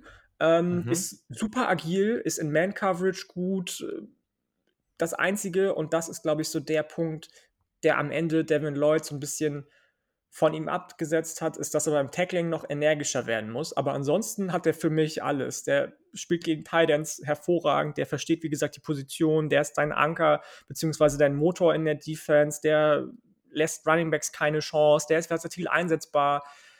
Das passt alles bei dem, nur dass er eben noch ein bisschen, was manche als Überaggressivität haben, fehlt dem so ein bisschen. Ähm, hm. Und wenn er das gehabt hätte, oder ich das gesehen hätte, dann wäre der auch, glaube ich, ich war, war auch geneigt, den auf die 1 zu nehmen, mir dann aber nicht sicher. Deswegen erst 1a und 1b, aber am Ende hat mir wahrscheinlich dann doch Devin Lloyd ein bisschen besser gefallen, weil er ein bisschen, der hat den, den niedrigeren, äh, das niedrigere Ceiling, Devin Lloyd, glaube ich, aber den deutlich höheren Floor und deswegen hm, okay. habe ich den an 1. Ja, verstehe ich, wenn du, wenn du nicht so gerne das, das hohe Upside und das Risiko magst, ne? Ähm, können nicht alle so mutig sein. Ähm, so, ich sage erst mal kurz was zu Harris. Ähm, meine Eins. Also, ganz kurz erstmal, ich weiß nicht, ob du es eben gesagt hattest. Junior, 21 Jahre alt, 6'2, 230 Pfund. Hm, Alabama natürlich. Ich weiß gar nicht, haben wir eigentlich die Unis immer dazu gesagt? Ich hoffe. Hm, manchmal auch nicht, glaube ich. Chad Muma haben wir gesagt, Clark haben wir gesagt, Asamoah haben wir auch gesagt, Mike Rose habe ich gesagt. Ja, haben wir gesagt. Ich bin mir Na dann, sicher. dann ist ja alles gut. Okay, cool. Also, super Mischung aus Movement Skills, Explosivität, Awareness und Power. So, das ist halt, und der kann noch an Gewicht zunehmen, stimme ich zu, aber das macht er schon sehr, sehr gut. Hier auch wieder Easy Mover, Special Athlete. Ganz, ganz wichtig. Guter und harter Tackler, super Range, hervorragendes Blitz, äh, hervorragende Blitzing Skills. Der Slippery gegen Blocker, vor allem bei der Gap Penetration, richtig, richtig stark. Der hat Disengaging Skills gegen Second Level Blocker. Also für Menschen, die, die Englisch nicht gerne mögen, ist es hier der Albtraum, ne? Ähm, aber egal, ich mache das eh immer so, insofern I don't care. Mhm. Hervorragend in Coverage, ich mag das. Also der hat halt einfach alles von diesen Movement Skills, die ich so liebe. Dieses, diese fluiden Movement Skills, die beweglichen Hüften, all dieser ganze Kram ich frage mich auch gerade, wenn meine Freundin jetzt vor der Tür stehen würde und mir zuhören würde, ne, die würde, die würde auch denken, was ist eigentlich mit dem Typen? Aber das denkt sie wahrscheinlich eh öfter. Äh, denkt sie das? Sagst du ihr auch, Ahnung. dass sie die guten Movement Skills hast oder hat oder ähm, sagt sie das eher Nee, habe ich, hab ich ihr bisher. Wobei, also wenn es um Tanzen geht und so, ist sie 1730 äh, Mal talentierter als ich, aber ist, glaube ich, auch nicht schwierig. Naja, äh, kommen wir zurück zu Christian Harris, Alabama. Hm, ja, einfach krasser Dude. Also es macht richtig, richtig Bock, dem beim Spielen zuzugucken. Der hatte ein unglaubliches Spiel gegen Georgia im National Championship Game. Also bevor es entschieden war, habe ich auch mal, glaube ich, geschrieben, dass, das, dass der so ein Kandidat für ein MVP sein könnte in der Partie. Ganz, ganz stark. Der hat auch diese, diese räumliche Awareness, die ist wirklich richtig, richtig toll. Hat, der hat auch manchmal so richtig geile Tackles gemacht. Ich erinnere mich an diesen einen Tackle, wo er irgendwie so halb hinten runterfällt und dann trotzdem noch über so, also er fällt, er ist gerade dabei, auf dem Rücken zu fallen und greift dann praktisch so nach hinten mit der linken, mit dem linken Arm hinten über den Kopf so, um dann noch den Tackle zu machen. Das ist äh, sensationell. Ähm, ja, also was willst du noch viel zu dem sagen? Ich, ich finde, der kann noch ein Gewicht zu legen und sein Quick Diagnose gegen den Run, das ist nicht immer ganz ideal. Also da kann er sich teilweise noch ein bisschen schneller entscheiden oder einfach noch ein bisschen daran arbeiten. Aber ja, meine Fresse. Also, geiler Typ. So. Und jetzt darfst du noch mal deine Lobhymne auf äh, Devin Lloyd. Naja, raushauen. du hast ja auch einen. Der ist ja bei dir jetzt nicht unbedingt an 38. Ja, ja ähm, ist aber trotzdem deine aber, Eins.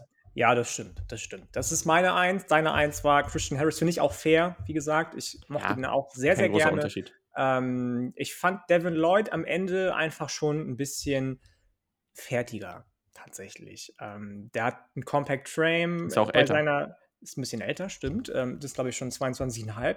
Ähm, sehr kompakten Körperbau, ist auch 6'3 groß, wiegt ungefähr 230 Pfund, also ein bisschen kräftiger als Christian Harris.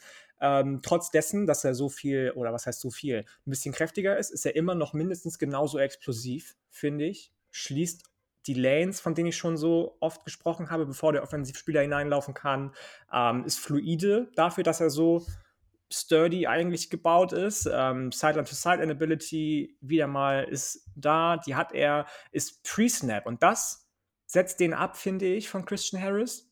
Da ist sehr genial. Das ist der wie mhm. Luke Kuechly, ja, trifft Adjustments für sich, für Mitspieler, für die gesamte Line. Ähm, kann auch als Edge oder Outside Linebacker eingesetzt werden, ist in Coverage brutal gut und brutal wichtig. Ja, ich hatte bei dem einfach keinen negativen Punkt. So bei Christian Harris habe ich gerade gesagt, da fehlte mir irgendwie was, der muss im, beim Tackling energischer werden. Du hast das Run-Game angesprochen. Ähm, der, dem fehlen noch so ein paar Funde, um auch beim Tackling manchmal vielleicht ein bisschen erfolgreicher zu sein. Das habe ich bei Devin Lloyd einfach nicht. Wer weiß, ob Christian Harris das in einem Jahr dann auch hat, da glaube ich sogar ganz fest dran, weil der deutlich mehr Upside, habe ich eben auch schon gesagt, hat. Das ja. ist einfach der, ja. das Ceiling deutlich höher als bei Devin Lloyd, aber der ist einfach schon da, wo du sein willst, willst und noch weiter, wenn du in die NFL kommst. Ähm, der muss nicht wie, äh, ich weiß nicht, wer, wer da ein Beispiel ist, meinetwegen, aber ich fand zum Beispiel Devin White, als er im College war, am College war, super krass fertig, aber der brauchte auch noch so ein halbes Jahr ungefähr, bis er bei Tampa Bay dann so richtig in die Spur gekommen ist. Das wird Leute nicht brauchen. Da gehe ich fest von aus. Ähm, und wenn du schon am College die Fähigkeit hast, die Luke Kuechly irgendwie über Jahre hinweg entwickelt hat, auch bei, bei Carolina, ähm, dann ich finde einfach, das ist, das ist schon, schon ein guter Dude. Kann man schon so sagen. Das sind äh, große Worte hier. Also, wenn wir jetzt mal auf meine Kategorien gucken, die ich hier immer so habe, ne? Ähm, so von Hall of Fame zu All Pro, High-End, Mid-Level, Low-End, Quality Starter, High-End, wo würdest du den so einstufen? Also jetzt, ja jetzt, jetzt, bin ich ja, jetzt, jetzt, jetzt setzt mich aber auch aufs Messer, ne? Luke Kuechly, ja. da sind wir uns einig, zukünftiger Hall of Famer. Ähm, ja, eben. Äh, ja, also am Ende kommt immer noch, darauf, immer noch darauf an, was er rumbringt in der NFL, ne? Klar, ähm, aber ich finde ihn schon, also mindestens Pro Bowler, hätte ich jetzt schon gesagt. So. Ja, Pro Bowl ist ja Latten. Ist jetzt also nichts, nichts all, all Pro mehr. meinst all, du? All Pro, genau, sorry. Pro Bowler ist ja jetzt jeder in seinem Kunst inzwischen. ja, ja, ja, okay. Ja, spannend. Ja, also viele Sachen, die du gesagt hast, sind ähnlich. Ähm, genau, ich weiß gar nicht, was wir über Devin Lloyd von Utah jetzt gesagt hatten. Ratchet Senior 6'3, 230. Ich finde tatsächlich, der sieht schon relativ dünn aus. Ähm, also ich finde auch hier den Punkt, dass der noch ein bisschen Gewicht drauf bekommen darf, finde ich schon legitim. Was ich zu ihm geschrieben habe, also äh, eigentlich auch viel wiederholen. Super athletischer Linebacker, vielseitig aufstellbar, das ist halt der Unterschied, da hast du recht. Dieses Quick Diagnose gegen Run Plays, das ist halt bei ihm richtig stark. So, ähm, das Spielverständnis ist extrem heftig, dadurch entstehen super Big Plays, super Run Defender, physischer Tackler. Der macht halt dann auch gegen so, gegen so Swing-Pässe und gegen Screens haut der andauernd so richtig nice Plays raus. Ähm, ja, der spielt halt physischer, als er aussieht. Tolle Gap Integrity. Der, der manövriert so richtig gut durch die Blocker durch. Da ist der Slippery ich sehe den auch in Coverage gut gegen, ähm, mit der Länge und der Athletik gegen Titans covern. Ähm, ja, also ich, ich glaube, dass der halt hier und da gegen physische Offensive Liner oder allgemein gegen große Offensive Liner ein bisschen overmatched sein kann. Das sehe ich irgendwie bei Christian Harris ein bisschen weniger, weil der irgendwie noch ein bisschen aggressiver spielt. Aber ja, ich weiß noch nicht. Ich habe, also ich habe eigentlich eher, ehrlich gesagt Devin Lloyd so ein bisschen dünner und ein bisschen weniger stark. Das klingt jetzt vielleicht ein bisschen dumm, aber so ein bisschen weniger von dieser Stärke gesehen als bei Christian Harris. Und deswegen sehe ich bei dem zum Beispiel auch gerade ein bisschen mehr Upside, was Pass Rush angeht. Das ist vielleicht auch nochmal so eine Sache. Aber ja, beide von denen können in verschiedensten Linebacker-Positionen gut eingesetzt werden. Ähm, sicherlich beide auch mit dem Upside irgendwie als Will-Linebacker, ähm, aber auch, auch in der Mitte der Defense, je nachdem, wie du aufgebaut bist, ähm, wie viel, welche Responsibilities du deinen äh, Aufbau-Linebackern so äh, geben willst. Aber beide ganz spannend. Cool. So, und wo andere Menschen jetzt normalerweise sagen, boah, dieser Podcast ist schon viel zu lang geworden, da sagen wir, wir machen die zweite Position. So. Folge vorbei, anderthalb Stunden? Nein. das glaubt auch nur ihr. Wir starten jetzt mit der zweiten Top 10, ähm, aber das ist ja auch vollkommen okay, denke ich, weil ja, also die, bis zur nächsten Folge wird es nicht ganz so lange dauern, weil wir nehmen jetzt Dienstagabend auf. Ähm, und Montagabend, also nächsten Montagabend nehmen wir die nächste Folge auf. Mal gucken, ob die dann auch gleich Dienstag rauskommt. Ähm, aber irgendwie so Dienstag, Mittwoch, irgendwie so wird es rauskommen. Und das Gute bei den Draft-Folgen ist ja, die sind ja sehr, sehr lange aktuell. Eigentlich sind die ja auch bis zur nächsten Saison noch aktuell, weil ihr könnt euch ja dann hier nochmal was zu den Spielern anhören, die dann potenziell in euren Teams sind. Also machen auch sehr viele, wie ich schon öfter gehört habe, was ich immer verrückt finde, dass dann viele nochmal sagen, ach, ich höre da nochmal rein, damit ich mich nochmal informieren kann. Finde ich total cool. Freue ich mich oder freuen wir uns immer sehr, sehr drüber. Und ja, kommen wir zu einer hervorragenden Position. Richtig, richtig spannend. Den Safeties. Und Hier muss ich sagen, hier hat sich das Ganze ja so ein bisschen dahin entwickelt, dass die Safeties sehr, sehr, sehr wichtig werden. Waren sie immer, aber noch wichtiger werden. Und vor allem diese Safeties, das, was wir zum Beispiel bei den Bills ganz stark mit diesem Duo gesehen haben. Diese Safeties, die interchangeable sind, also die eigentlich fast jede Rolle, egal ob es jetzt, vielleicht jetzt nicht zwanghaft dieser krasse Single High Safety, aber im Idealfall auch das. Also ich sag mal so jemand, der auch mal Single High spielen kann, ideal für irgendwie Split Zone, Cover 2 äh, mäßig spielen kann, der dann aber auch irgendwie näher der Line of Scrimmage, der dann mal in den Slot gehen kann. Also diese wirklich vielseitigen Safeties, das sind die Spieler, nach denen gesucht wird. Und das habe ich auf jeden Fall relativ hoch bewertet, ähm, wenn man das gesehen hat. Aber auch hier, ich finde eine sehr, sehr spannende Klasse. Und deswegen, Yannick, ähm, wenn du dazu nichts mehr zu sagen hast, darfst du starten oder gerne auch noch so ein Statement raushauen. Ähm, also ich muss sagen, ich war von der Safety-Klasse nicht so angetan. Hm, ich habe da so, das habe ich eben schon gesagt, so in den, in den oberen Regionen, so die, die besten fünf, sechs, die fand ich ganz äh, passabel, wenn nicht sogar mehr als passabel, aber alles, ja, was danach kam, cool.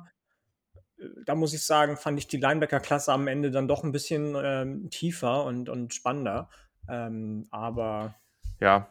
Aber wenn man, ich, ich finde, wenn man jetzt hier auf die, auf die Top 10 guckt, so, dann oder auch so Top 7, 8, dann finde ich die Safety spannender. Hm, nee, hätte ich jetzt nicht gesagt. Aber ist auch egal. ist okay. ähm, ist okay. Meine Nummer 10 ist, okay. ist ich habe es ja eben auch schon gesagt, ne? Wenn Brandon Joseph, wenn Jordan Battle, wenn Tyke Smith, wenn Sheldon Catalon alle in den unter die Draft gegangen wären und nicht zurück ja, ans College, das, die ja. wären safe in der Top 10 gelandet und dann wäre ja. die Top 10 sowas von geil gewesen. Ja? Dann wäre das so eine krasse Top 10 gewesen. Aber sind sie nicht. Deswegen ähm, ist dann jetzt an der 10 bei mir ein Spieler gelandet von Oklahoma State, zu dem ich auch gar nicht so viel am Ende hm. sagen möchte. Kobe Harville Peel.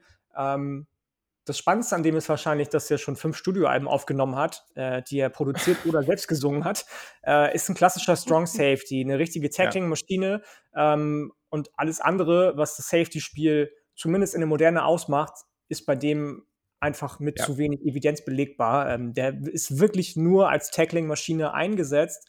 Ansonsten ist der zwar mächtig und stark irgendwie, also ich kann mir vorstellen, dass der auch in, in irgendwelchen äh, Man-Coverage-Situationen schon sein Mann stehen kann, aber nicht, weil er jetzt irgendwie athletisch ist, sondern weil er einfach da, wo er steht, wenn er richtig stehen könnte und das Passkonzept verstehen würde, wo ich zu wenig von gesehen habe, sein äh, Gegenspieler einfach outmatchen würde. Aber ähm, ich habe einfach zu wenig anderes Tape von dem gesehen, außer eben diese klassischen Tackling-Situationen, ähm, als dass ich den viel höher hätte setzen wollen. Äh, ja, gehe ich mit. Der ist auch super steif einfach in seinen Bewegungen. Ja. Also, das äh, kam jetzt ja auch nicht in Frage. Muss aber auch sagen, also ich fange jetzt hier auch bei der. zu der Defensive, ne? Das ist gerade für dich vielleicht yeah. spannend, weil jetzt der Defensivkoordinator ja bei, bei Ohio State ja auch anfängt von Oklahoma State. Also ja. hat super gut da reingepasst. Ne? Brauchst du auch jemanden, definitiv. Aber ist jetzt niemand, von dem wir eben schon gesagt haben, dass der verschiedene Rollen ausfüllen kann oder ähm, durch genau. verschiedene andere Leute ersetzt werden kann. Ja. Ja. Und auch hier muss ich nochmal sagen, deswegen den mache ich jetzt auch mal schneller. Ich bewege mich jetzt hier auch bei Platz 10 irgendwie bei, in Runde 5, 6 so, ne? Also das ist jetzt auch nicht, dass ich äh, hier, natürlich auch hier, ich habe jetzt noch keine 35 Safeties gesehen, da wird es jetzt vielleicht sicherlich nochmal drei, vier dabei geben, die vielleicht auch ich in Runde 4 nochmal spannend finde. Ähm, aber das ist jetzt halt so. Äh, so, ist, so ist es jedes Jahr und jedes Jahr gibt es Überraschungsspieler. Ich habe hier Baba Bowden von Miami, hm, Ratchet Senior, äh, 23 Jahre alt, 6'3, 200 Pfund. Ähm, ja, relativ alt, ist als Transfer von USC gekommen, hatte nach Verletzungen in 2019 der gute Länge breit gebaut, physischer Tackler, der ist explosiv, äh, Straightline Speed ist gut. Ähm, der kann schon verschiedene Rollen spielen, aber äh, der spielt mit sehr viel Risiko. Also sehr hohe Miss-Tackle-Rate, ähm, nimmt auch oft die falschen Angles, gerade im Open Field. Das willst du von deinem Safety natürlich nicht. Und dann hat er halt einfach diese Momente, wo der irgendwie die Augen im Backfield hat und dann steht er da wie eingefroren und wartet irgendwie auf irgendwas oder kann nicht lesen, was passiert und dadurch wird er halt teilweise einfach tief geschlagen. Das, also mir sind hier zu viele Faktoren, bei denen ich sage, sowohl zu oft, dass er irgendwie diese Tackles verpasst, wichtigen Tackles verpasst, als, dass als auch, dass er irgendwie mal tief geschlagen wird. Ähm, dazu ist er nicht besonders fluide in seinen Movements, also auch in Man-Coverage nicht so ideal, jetzt irgendwie nahe der Line of Scrimmage. Ja, der hat schon Upside. Ähm, weil der halt einfach schon relativ explosiv unterwegs ist, aber der ist schon relativ alt. I don't know. Also Day 3 Pick. Ja, ja, ich glaube, wir sind uns bei den Safeties ähm, ein bisschen einiger als bei den Linebackern vielleicht, weil der ist auch bei mir an 9 jetzt, Baba Bolden. Ähm, mhm. Ist so äh, eigentlich so ein Proto von der Statur her müsste der so ein prototypischer Cover Safety sein. Ähm, hat auch alle müsste, Attribute. Ja. Müsste, genau. Hat auch alle Attribute, die dafür wichtig oder von, von Bedeutung sind, ähm, im oberen Durchschnitt angesiedelt, so. Mit Ausreißern in der Slot-Coverage. Das macht er richtig, richtig gut. Ähm, beziehungsweise beim Covern von, von äh, Slot-Receivern, beziehungsweise von Tidends, das kann er. Und das ist wichtig, auch in der modernen NFL, dass du Tidends und äh, Slot-Receiver covern kannst.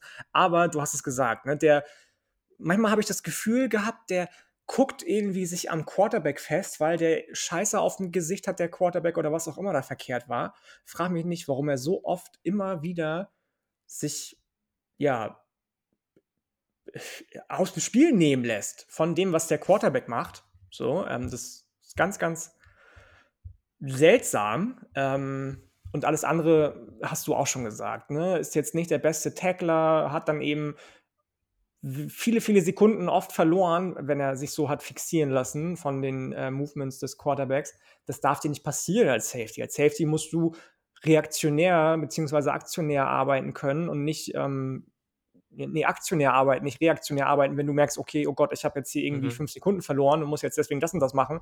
Ähm, nein, und das hat den einfach echt beraubt. So sein, der hat super gute Ansätze, so hat super gute ähm, Trades, aber da, da, hätte auch deutlich mehr kommen müssen, einfach von dem. Und in dem Alter ja. auch schon, da bist du ja immer auch ein großer Verfechter von. In dem Fall kann ich das sogar verstehen bei Baba Bohlen jetzt. Ähm, klar, hat jetzt auch Probleme gehabt, ne? War ja, glaube ich, sogar ein Jahr mit Verletzungen, nachdem er von USC getransfert ist. Äh, war von USC oder von UCLA? Ich weiß gar nicht so genau. Ist ja äh, von, Bowden, von, ja? Äh, von USC. Von USC zu Miami gegangen, hat dann ein Jahr aussetzen müssen aufgrund einer Verletzung. Ja. Weiß ich jetzt nicht, ob ja. das der Grund nur dafür ist, dass der so zu wenig weit in seiner Entwicklung eigentlich ist. Nee, glaube ich ehrlich gesagt auch nicht. Ich glaube, das ist halt einfach auch ein bisschen sein Spieltyp. Ja. ja. Aber lass mal weitergehen, bevor wir jetzt hier ewig über unwichtige Spieler sprechen. Mhm. Meine Nummer 9, das ist ein Spieler, ich mag den eigentlich. Ähm, oder ich mag den, aber das Upside ist einfach limitiert. So. Das ist aber ein sehr, sehr solider Spieler. Und zwar ist das Brian Cook von Cincinnati. Mhm. Senior, ähm, 6'1, 203 Pfund, und jemand, der einfach äh, auch in dieser Defense von Cincinnati vielleicht ein bisschen unterschätzt war oder nicht ganz so auffällig war, weil es da sehr, sehr viele andere spannende Spieler gab, gerade auf Cornerback. Aber ich mag den. Also, ich glaube, der kann dem Team helfen und den ziehe ich äh, später Tag 2, früher Tag 3, irgendwie so in die Richtung. Ähm, ich gehe auch einfach mal schneller durch, äh, einfach weil das wir jetzt noch relativ spät äh, oder relativ weit hinten im Ranking sind.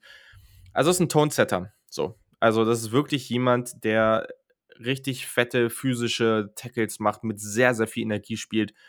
Und ich glaube, das ist ein Spieler, wenn der sich dahin entwickelt, dass das ein Starter sein kann, dann freut man sich, dass man den in der Defense hat. Dann ist das so ein Spieler, bei dem man sagt, so ja, nice, der, der macht immer richtig fette Plays, äh, der, ja, der sorgt für richtig Energie, ähm, hat hervorragendes Tackling, ideal meiner Meinung nach in Split Zone, also gerade auch vielleicht so eine Cover 4, kann ich mir richtig gut vorstellen, wo halt auch relativ viel ähm, Run Responsibilities drin sind. Der spielt mit Urgency, der spielt mit Hit Power, der verpasst wenig Tackles. Ihr merkt schon, ne? Das ist so ein Spieler, der ist einfach sehr, sehr solide und der macht diese Sachen alle einfach gut, von dem man sagt, so, ich möchte, dass mein Safety das gut macht.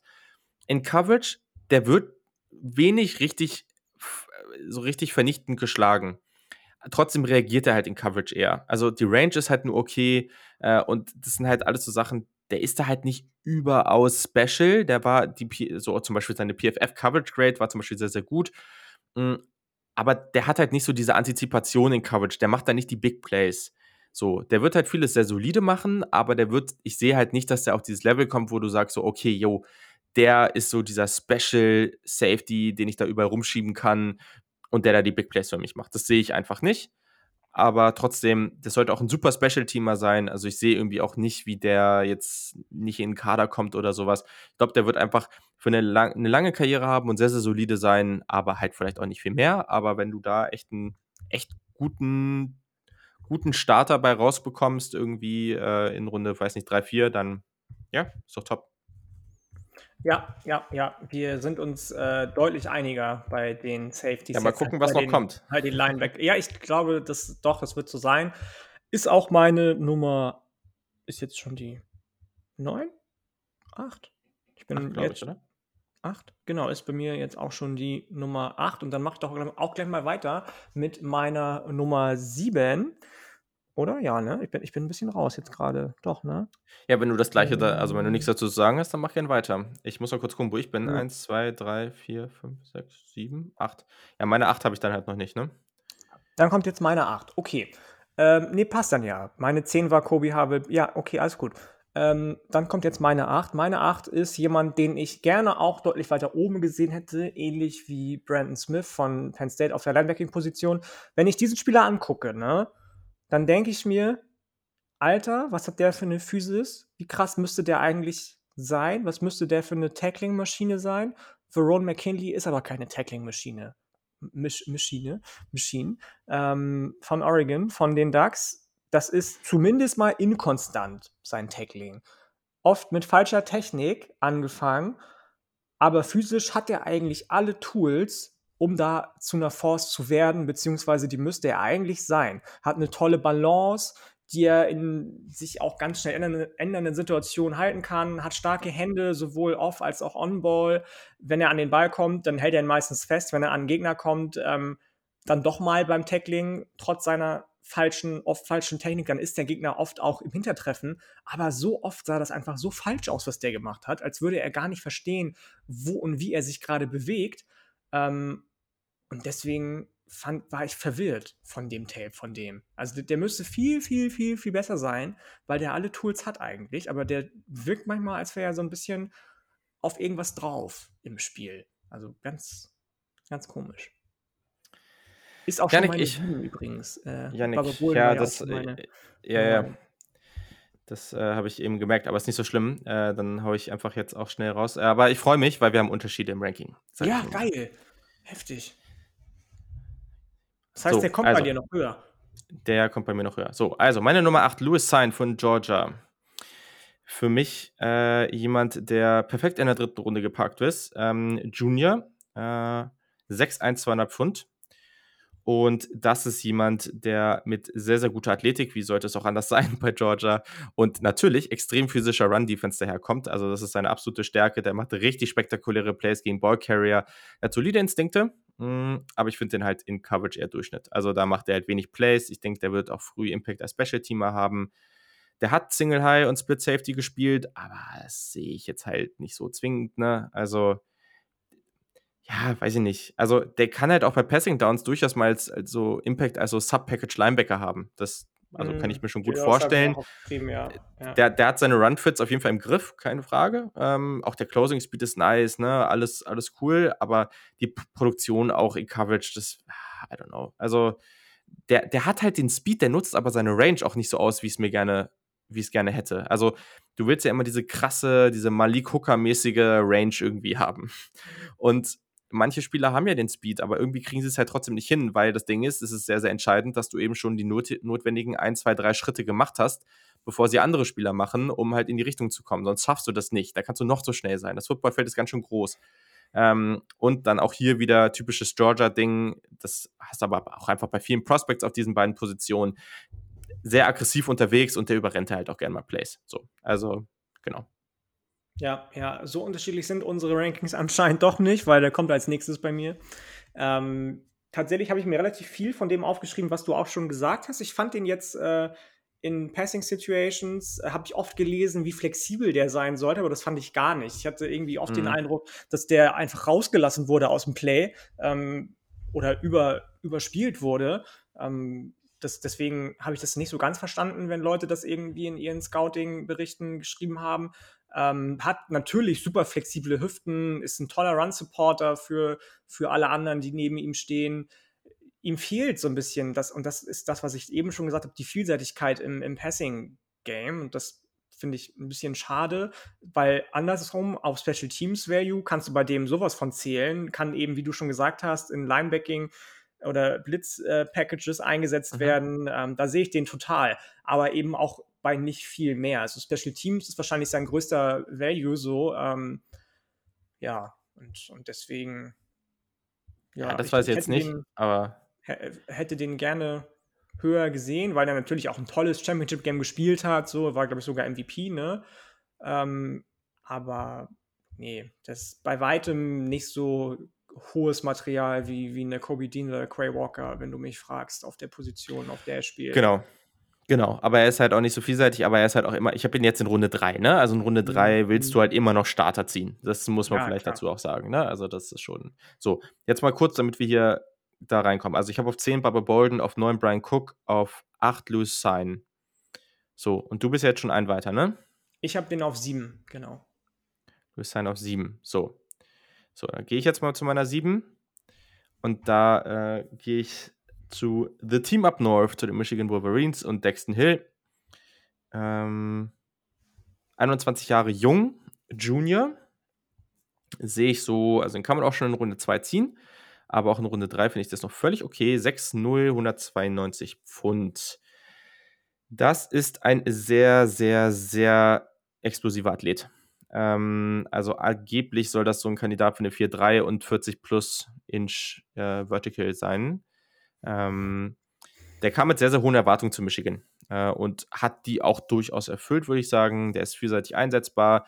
Ich finde den am besten in Single High oder er Slot Defender, je nachdem.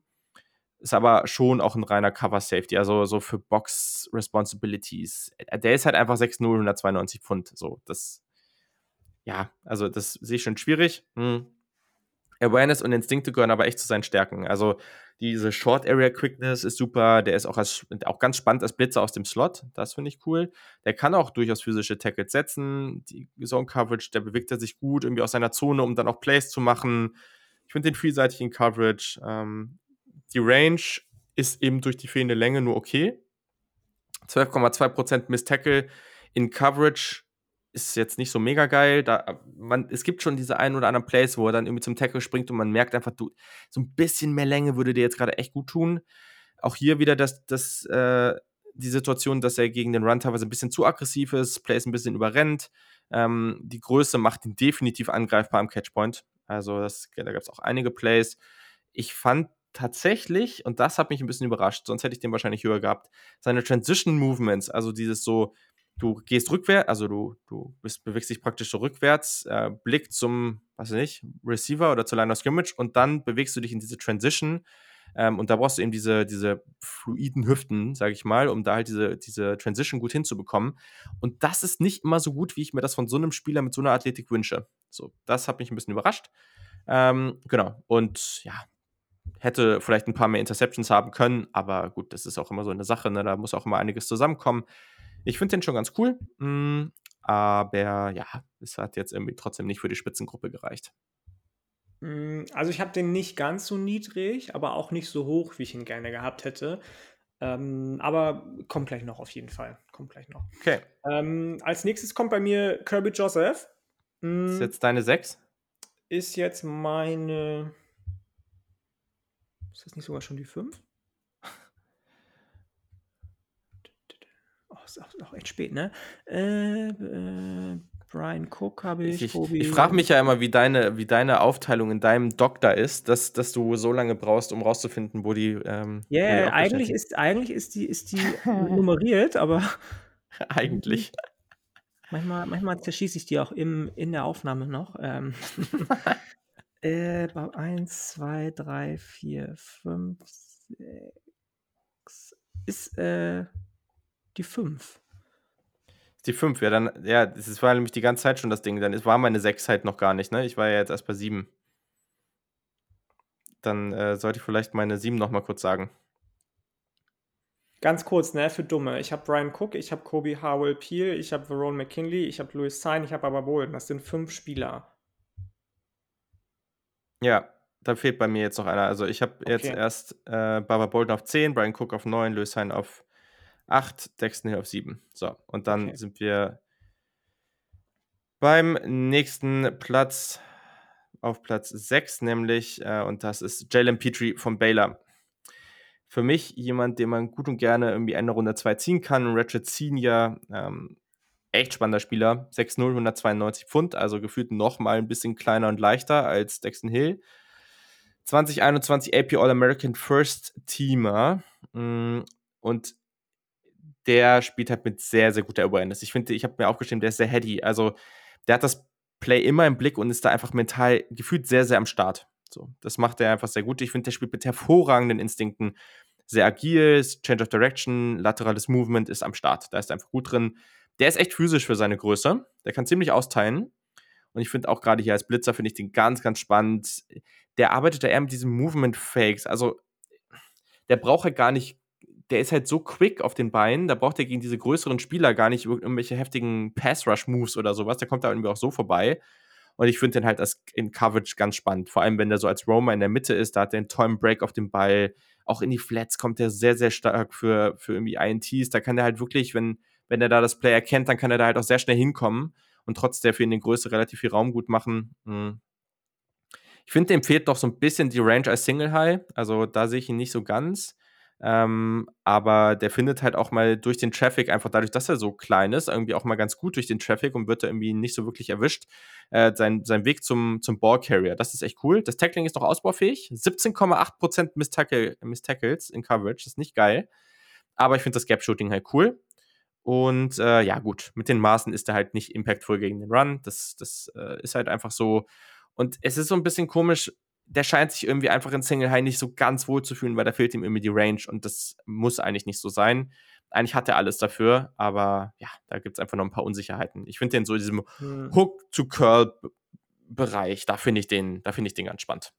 Super spaßiger Spieler. Ja, fand ich auch. Habe ich, hab ich mir auch gerne angeguckt. Ähm, trotzdem kommt bei mir jetzt erst, jetzt dann doch, äh, Kirby Joseph. Ähm, ja. Den finde ich spannend. Den habe ich so gar nicht auf dem Schirm gehabt, bevor ich mich ja. mit den Safeties beschäftigt habe. Aber der kann schon mal in beiden Coverages, Zone und Press Coverage, gleichermaßen gut spielen, versteht das, versteht, was er macht, versteht, was der Gegenspieler macht, hat einen tollen Release, Burst ist gut, vor allem gegen Ende einer Situation kann er oft nochmal so irgendwie irgendwo was gut machen, in Anführungsstrichen, hat einen Körper, der jetzt schon NFL-ready ist. Das kommt ihm ganz oft bei 1 gegen 1 und Tackling-Situationen zugute, auch wenn er ähm, in, in irgendwelche Bully-Situationen reingehen muss und hochspringen muss am Catchpoint, kommt ihm das zugute. Hat eine tolle Field Vision mhm. als Run-Defender, deswegen unfassbar stark. Ähm, der ist so ein bisschen so ein, so, ein, so, ein, so ein Demolisher für die freien Räume vom Running Back. Also der Running Back läuft in irgendeinen freien Raum rein, zumindest denkt er das, und von irgendeiner Seite kommt dann nochmal Kirby Joseph und ballert den so richtig aus dem Leben raus. Das fand ich richtig, richtig nice.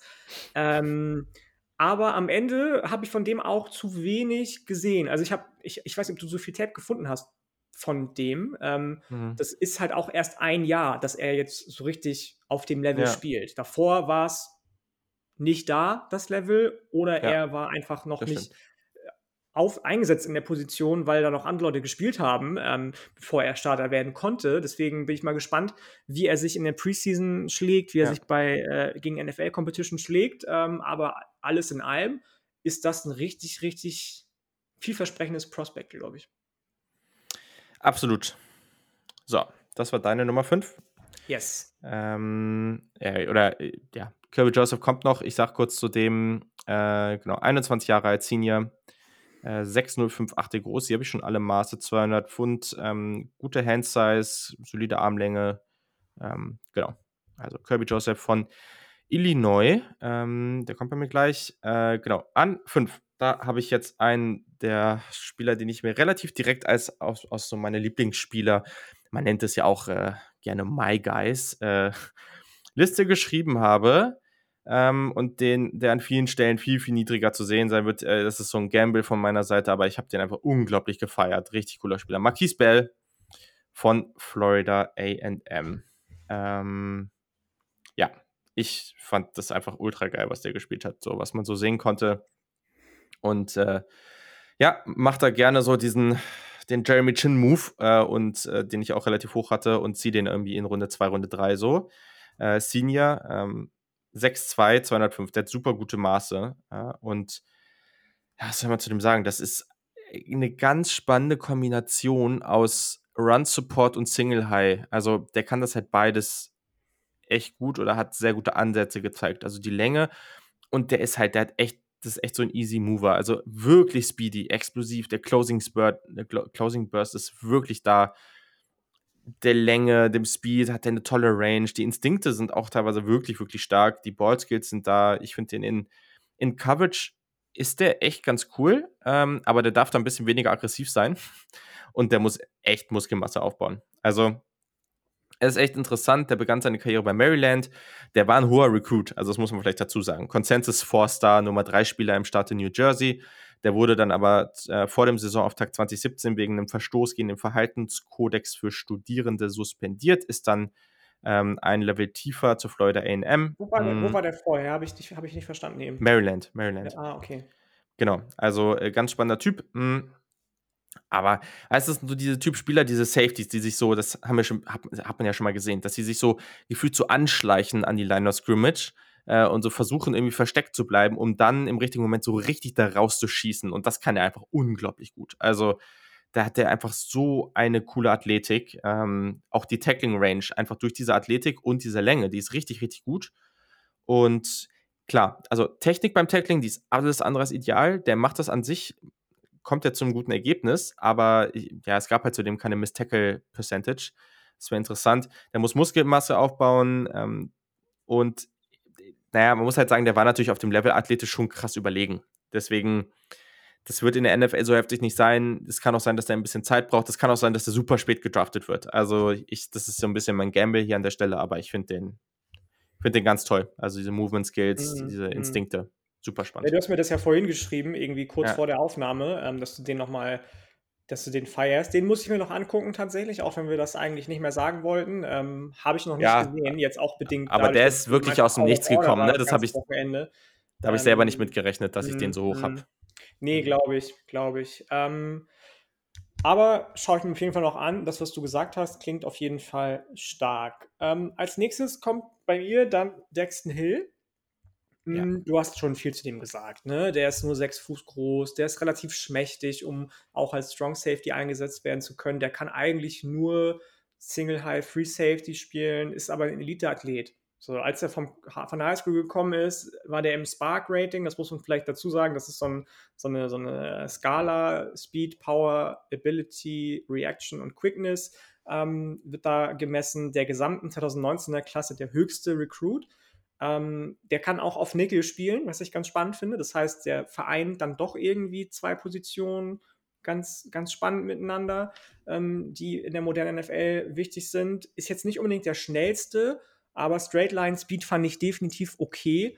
Und der ist, finde ich, trotz dessen, dass er so klein und schmächtig ist, schon, der hat schon was von Ballhawk. Der sucht schon die Situation, der sucht ja. schon den Ball. Ja. Äh, Antizipation ist mega. Also das kann der richtig, richtig gut. Ich fand seine Range jetzt gar nicht so mittelmäßig, wie du sagst. Also ich fand die relativ solide mhm. sogar. Also ich fand, fand die jetzt echt nicht schlecht. Hat ein tolles Footwork, also eine ganz, ganz tolle Fußarbeit. Sieht so aus auf Tape, als wäre der mit seinen Füßen zwei und mit dem Auge immer einen Schritt weiter, als der Arm des Quarterbacks ja. schon ist. Ähm, das fand ich richtig, richtig spannend und spaßig zu sehen.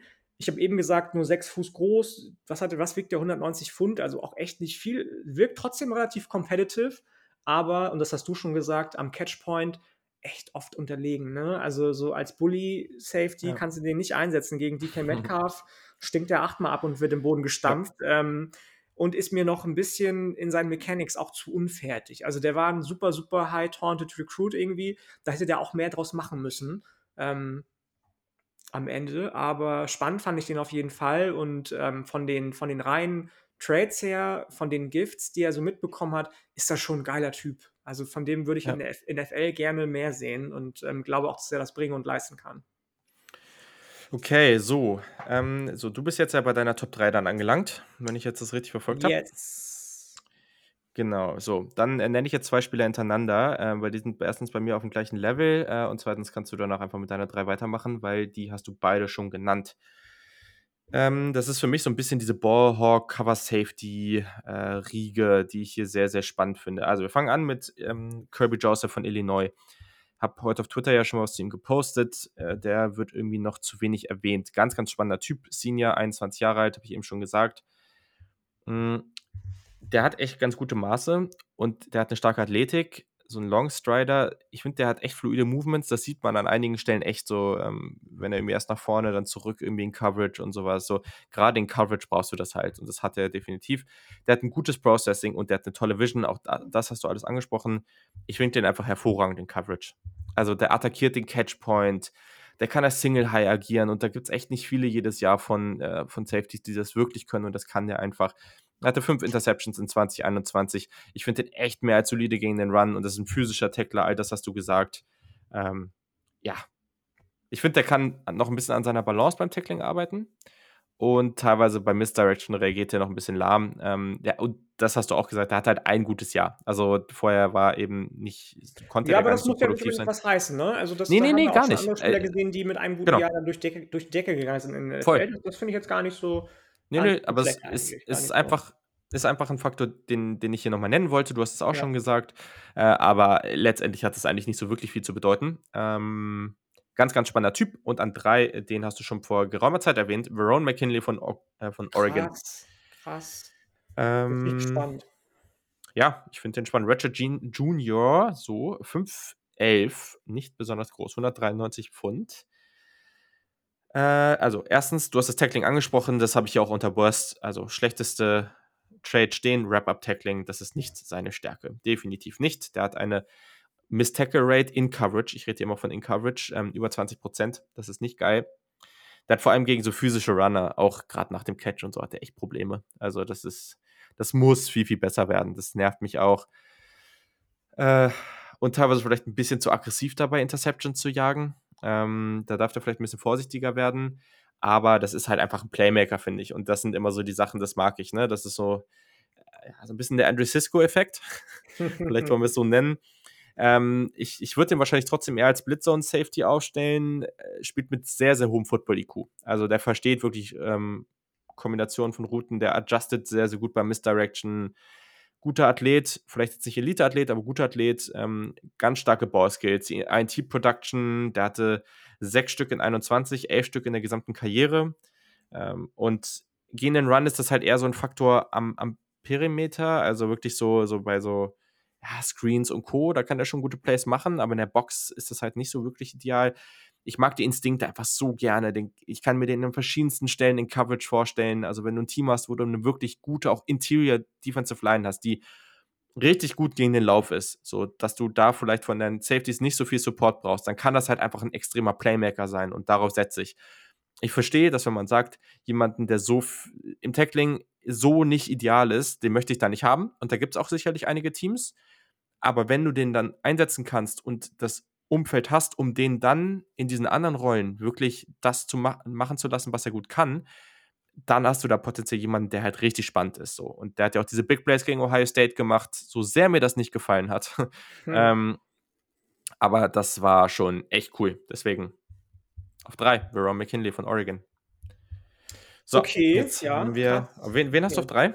Ähm, auf drei habe ich dann jemanden, den du schon genannt hast und der ja, mir sehr gut gefallen hat, dafür, dass er eigentlich ähm, gar nicht so oft auf der Position gespielt hat, ist Jalen Petrie von, von Baylor. Ja, ähm, der hat ja oft Outside Linebacker gespielt.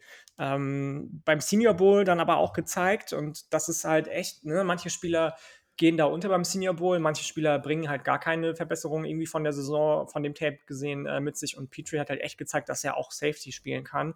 Ähm, der hat gegen Receiver ähm, bestanden, der hat gegen bullige Tight Ends trotz seiner relativ kurzen Arme ähm, Entschuldigung, bestanden und noch klein, ist ja noch kleiner als Dexton Hill, ähm, bestanden. In 1 gegen 1 Situationen hat er gezeigt, er kann gut covern, ist beim Anlaufen relativ quick, kurze, mittellange Routen verschließt er gut, versteht er gut. Down the field kann er dir irgendwie mit guter, ähm, äh, mit, mit guter Schnelligkeit runterlaufen, ist in den Fluiden super, in, in, in, den Fluiden, in den Hüften super, super fluide. Das sah manchmal fast schon tänzermäßig aus. Ähm, das kommt wahrscheinlich auch so ein bisschen durch seine Outside-Linebacker-Historie, kann ich mir vorstellen. Der mhm. äh, versteht Enkel, die die Gegenspieler ansetzen und äh, kann dann darauf reagieren. Ist ähm, gewillt, gute Tackles zu setzen, hat aber leider ein bisschen zu kurze Arme und ist leider, das hast du auch schon gesagt, oft zu aggressiv als Tackler. Also ich glaube, der hat schon richtige Momente, in denen er den Tackle angeht, aber verpasst den halt dann auch ein ums andere Mal, beziehungsweise verliert den, den Tackle, weil er aus dem falschen, ähm, ja, aus dem falschen Winkel heraus das Ganze, das Ganze angeht. Aber alles in allem dafür, dass der eigentlich so viel auf Outside Linebacker gespielt hat, fand ich, war so viel, was im modernen NFL-Spiel wichtig ist für dich als Safety, äh, da bei dem, weswegen der die Platzierung in den Top 3 bei mir ähm, mehr als sich verdient hat. Ja, cooler Spieler. Also, ja, im Endeffekt, äh, ich habe jetzt hier auch keine großen Unterschiede, sage ich mal, zwischen dieser, dieser Gruppe, zwischen Dexton Hill, der jetzt hier an, an, an sieben ist, äh, und mhm. ja, im mhm. Endeffekt Jerome McKinley, ne? Also, das ja, ist alles eine ähnliche Richtung. Deswegen kann ich voll verstehen. So, dann haben wir die beide Top, gleiche Top 2 und ich glaube, wir haben auch die gleiche 2 und, und die gleiche 1. Ich kann mir gut vorstellen, dass wir die gleiche, also wenn du mir jetzt erzählst, ja, dass du Kyle Hamilton an 2 hast Nein. und John Brisker an 1, dann ähm, Nein. müssen wir nochmal überlegen, ich, ich ob warte, wir nicht vielleicht doch einen Basketball-Podcast machen. Nein, nein, nein, ich warte die ganze Folge nur darauf, dass wir endlich mit den Lobhunden auf, auf Kyle Hamilton anfangen können. Weil das Aber ich fand John Brisker auch geil. Ja. Muss ich sagen. Also der hat mir auch echt Spaß gemacht. Ja, dann fangen wir an. Also warte, ich sag kurz äh, hier, also Penn State? der gute Jaquan Brisker, genau, Penn State äh, Senior, ähm, 23 Jahre alt, nicht der jüngste, also ich, die, das Alter, wenn ich das sage, ist immer zum Draft-Zeitpunkt, ganz wichtig. 23 Jahre zum Draft-Zeitpunkt, ähm, 6'1 groß, 200 Pfund schwer, äh, hat die Nummer 1 auf dem Rücken, genau, ist ein relativ alter Jahrgang, also 99er Jahrgang. Ähm, alter Jahrgang, ey, das ist auch so frustrierend, ne? das, das ist so ein Fußballausdruck eigentlich. Du bist immer alter Jahrgang gewesen, wenn, wenn du nur ein Jahr in der Jugend hast, beziehungsweise nur ja. ein Jahr in der Jugend hattest und die anderen ja, zwei Ja, ja, das kenne ich, das ist ja auch beim Handball oder so. so. Aber äh, äh. das ist immer, weißt du, dann denkst du dir immer, ja, der ist ja schon voll alt. So, und früher mhm. waren die, die vor elf waren, die mhm. waren halt älter als man selber, so, ne? Ja, und jetzt ist man halt einfach, ah, scheiß auf. Naja. Jetzt ähm, sind wir fast 30. Ja egal. Also, ähm, Juco-Transfer gewesen. Das hat ja, sicherlich genau, einiges damit zu tun. Genau. So, und jetzt darfst ähm, du raus. Also, toller Gap-Shooter in der Box. Habe ich nicht ein einziges Mal gesehen, wie er verloren hat. Ich weiß nicht, wie es dir geht. Ähm, bewegt sich toll. Hat immer die richtig, den richtigen Riecher, in welche Richtung er vorne, hinten, rechts, links laufen muss guter Blitzer, also kann auch in Sub-Packages eingesetzt werden. Dafür, dass er ein Safety ist, hat er einen wahnsinnig krassen Bend. Also ich habe das Gefühl, dass der eben auch in ähm, irgendwelchen Pass-Rush-Situationen mal um die Ecke geschossen kommen kann, was er nicht so oft gezeigt hat, aber ich kann mir vorstellen, dass das funktioniert. Hat eine tolle Range, Ball-Skills sind ähm, nicht ganz so gut wie die von Kyle Hamilton, so weit möchte ich nicht gehen, aber schon auch gut. Downfield mit guter Geschwindigkeit, wenn ja. das Feld unübersichtlich ist, hat er ein tolles Balltracking. Ähm, da fehlt auch nicht viel. Das Einzige, was bei dem halt ist, ist, dass er ein bisschen, der wirkt so stacksig und steif ja. irgendwie. So, der, wenn der sich umdreht, denkst du, okay, ich war schon dreimal um, drumrum. So. Aber ansonsten habe ich bei dem auch nicht viel bemängeln können. Ich weiß nicht, ob ich den auch an zwei gehabt hätte, wenn, wie gesagt, Brandon Joseph ja. auch dabei gewesen wäre, Jalen Catalan auch dabei gewesen wäre, aber Top 5 beziehungsweise Top 3 wäre der bestimmt gewesen. Ja. Dann sagen wir Top 4. Top 4 wäre der mit Sicherheit auch gewesen, wenn die beiden dabei gewesen wären. Der hat halt ein cooles Jahr gespielt, ne? Also, der hat auch viele Big Plays gemacht, so diese Interception gegen Wisconsin und so, ne? Also, das war halt, war auch in den großen Momenten am Start der sieht so aus wie dieser typische Run-Support-Safety, ist aber mehr. Ähm, ich habe aufgeschrieben, Do-it-all-Spieler mit physischer Spielweise, starker Athletik. Ähm, der entspricht dem idealen heutigen Bild eines Safeties, der halt einfach alle Rollen oder viele Rollen spielen kann, sagen wir es mal so. So als Single High. Äh, das kann der wahrscheinlich auch. So, würde ich vielleicht nicht immer machen, aber das kann er sicherlich auch. Gut, das Run-Defender, der macht Big Plays. Die Antizipation ist noch nicht perfekt, aber ist besser geworden. Und ja, du hast schon fast alles gesagt. Das, was man bedenken muss, der hat in Coverage tatsächlich, auch wenn man das nicht denkt, weil der eigentlich so als so ein physischer Tackler ist, aber der hat eigentlich eine relativ hohe Miss-Tackle-Rate. Das ist ein bisschen nervig. Also er kann einfach noch, ich, ich glaube aber, dass das verbessert werden kann. Also der muss an seiner Technik noch ein bisschen arbeiten. Aber das, das ist schon, ja, Big Play-Spieler, der einfach sehr, sehr viel sehr gut macht. Und du hast es Meister schon gesagt. Also der macht Bock. So, und die müssen wir jetzt einfach schnell abhaken, damit wir über Kyle Hamilton sprechen können. Dann so. Mal los. Der erste und vielleicht einzige Spieler, dem ich tatsächlich eine, und ich weiß nicht, ob ich das, wie oft ich das gemacht habe. Ich glaube, das müsste ich nochmal checken. Ich glaube, ich habe das ein oder zweimal bisher gemacht. Ähm, das Ding ist, Safeties werden ja oftmals als äh, Spieler gewertet, die nicht so hoch gedraftet werden, ne, von der Position her. Und deswegen geht das manchmal ein bisschen unter und deswegen, ich glaube, wurde auch, wenn dieses Jahr darüber gesprochen wurde, dass das so ein unglaublich, also dass die Draftklasse nicht so krass ist und dass das Elite-Talent nicht so da ist, wurde halt einfach ein bisschen über, Hamilton ein bisschen übergangen, weil ist ja ein Safety. So, das verstehe ich auch. Ne? Quarterback-Klasse nicht ganz so gut und so. Ich weiß nicht, bei wie vielen Spielern das jetzt bisher war. Ich glaube maximal zwei bis drei ähm, in der Zeit, äh, in den letzten Jahren, seitdem ich dieses System habe. Aber Kyle Hamilton habe ich als Hall of Fame-Kategorie ähm, eingestuft. Ähm, also als ein Spieler auch, ähm, den ich da, dem ich da eine Chance gebe, das zu erreichen. Das ist für mich ein klarer Spieler, der, den man vom Talent her als Number One Overall ziehen kann. Das ist ein Junior, er ist 21 Jahre alt, 6'4 groß, 220 Pfund. Und das ist halt einfach. Ich habe natürlich noch nicht alle Positionen durch. Man weiß es nicht. Aber ich äh, lehne mich jetzt mal aus dem Fenster und sage, das ist der beste Spieler der NFL Draft 2022 unglaublich lang, also sehr lang und sehr explosiv. Der hat eine tolle Entwicklung genommen. Ich kann mich noch daran erinnern, da war der Freshman, da wurde schon ein bisschen über ihn gesprochen und da hat er schon mal das eine oder andere Big Play gemacht. Ähm, sehr, sehr, sehr vielseitig einsetzbar. Also, I don't care. Too high, single high, in der Flat, in der Nähe der Box. Mit der Länge ist der auch so gefährlich, ne? Gerade wenn so ein Pass irgendwie so irgendwo in diese Curl, Flat, Hook, Geschichte kommt, so, wenn der dann, der kann da einfach mal so in die Horizontale gehen und, und eine unglaubliche Länge kreieren. Und das ist halt das Geile. Der ist 6'4 groß und der ist so fluid in seinen Movements, der ist so agil. Der, also das, ist, das, das darf eigentlich nicht sein. Da sind wir wieder bei diesem Begriff. Für das, was der längenmäßig mitbringt, darf der nicht so sein. Der ist furchtlos und hervorragend als Tackler. Nur 4,5% Miss-Tackle in Coverage. Der hat Range im Tackling und in Coverage. Guckt euch einfach nur das Florida State Game an und diese beiden Interceptions, dann wisst ihr alles darüber. Ähm, die Awareness ist geil, diese langen Schritte, mit denen er sehr viel Raum überbrücken kann. Das Gap-Shooting, die Länge in Coverage ist super wertvoll. Aus dem Break richtig explosiv. Der hat alles, um Tight Ends wirklich gut covern zu können. Der hat absurde Instinkte. Der wird ganz, ganz selten von Misdirection versetzt. Ähm, Runs, also Läufe, die parallel praktisch so zur, zur Line of Scrimmage starten, die sollte man gegen ihn einfach sein lassen. Also, wenn der, wenn du jetzt praktisch, du läufst von links nach rechts, so, und der ist oben dann praktisch auf der rechten Seite oben in, in Split Zone, auch meinetwegen ein paar Meter von der Line of Scrimmage entfernt. Don't do it.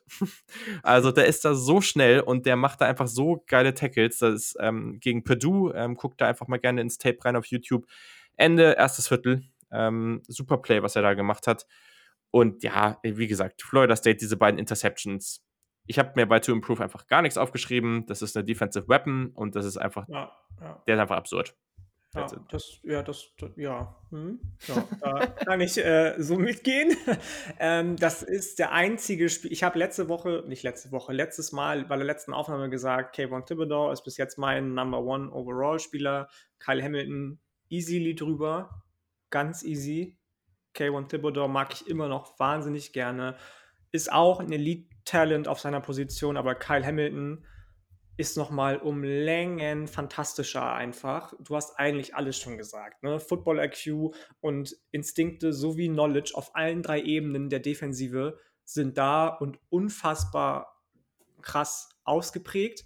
Das sieht so aus, weil er eben diese, diese äh, Traits hat, als würde er immer irgendwie gemächlich spielen. Der ist nie in a hurry. Der sieht so gentlemanlike aus, wenn er an einen Play rangeht. Aber dann zerstört er sich. Dann, dann zerstört der dich. Dann hat er die physischen Tools, um innerhalb von einer Millisekunde das Play für den Gegner zu zerstören und für Notre Dame in dem Fall zu gewinnen. Ähm, das ist der Wahnsinn gewesen, dem dabei zuzugucken, wie sowas passiert. Hat eine tolle Range, Ballskills hast du alles schon angesprochen.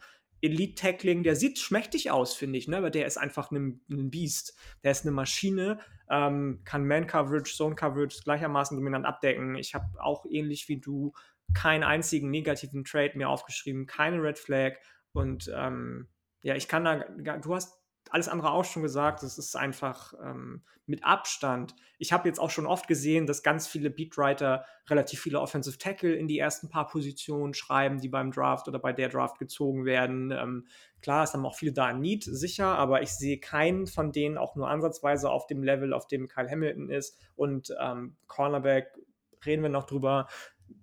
Wer da auch immer noch kommen kann, ähm, das sehen wir dann. Aber wir haben über, wie gesagt, Kevin Thibodeau schon gesprochen. Die Quarterback-Klasse, da sehe ich mit Abstand kein auf der Position, beziehungsweise mhm. in, in der Position, bis jetzt, zumindest von dem, was ich gesehen habe.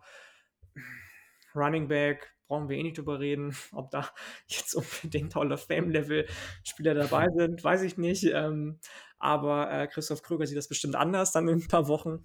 Ähm, Kyle Hamilton für mich mit Abstand die Nummer 1 bei den Safeties, mit Abstand, und das wird auch, da lehne ich mich jetzt weit aus dem Fenster, über die gesamte Coverage zu bleiben, der Nummer 1 Player auf dem Board.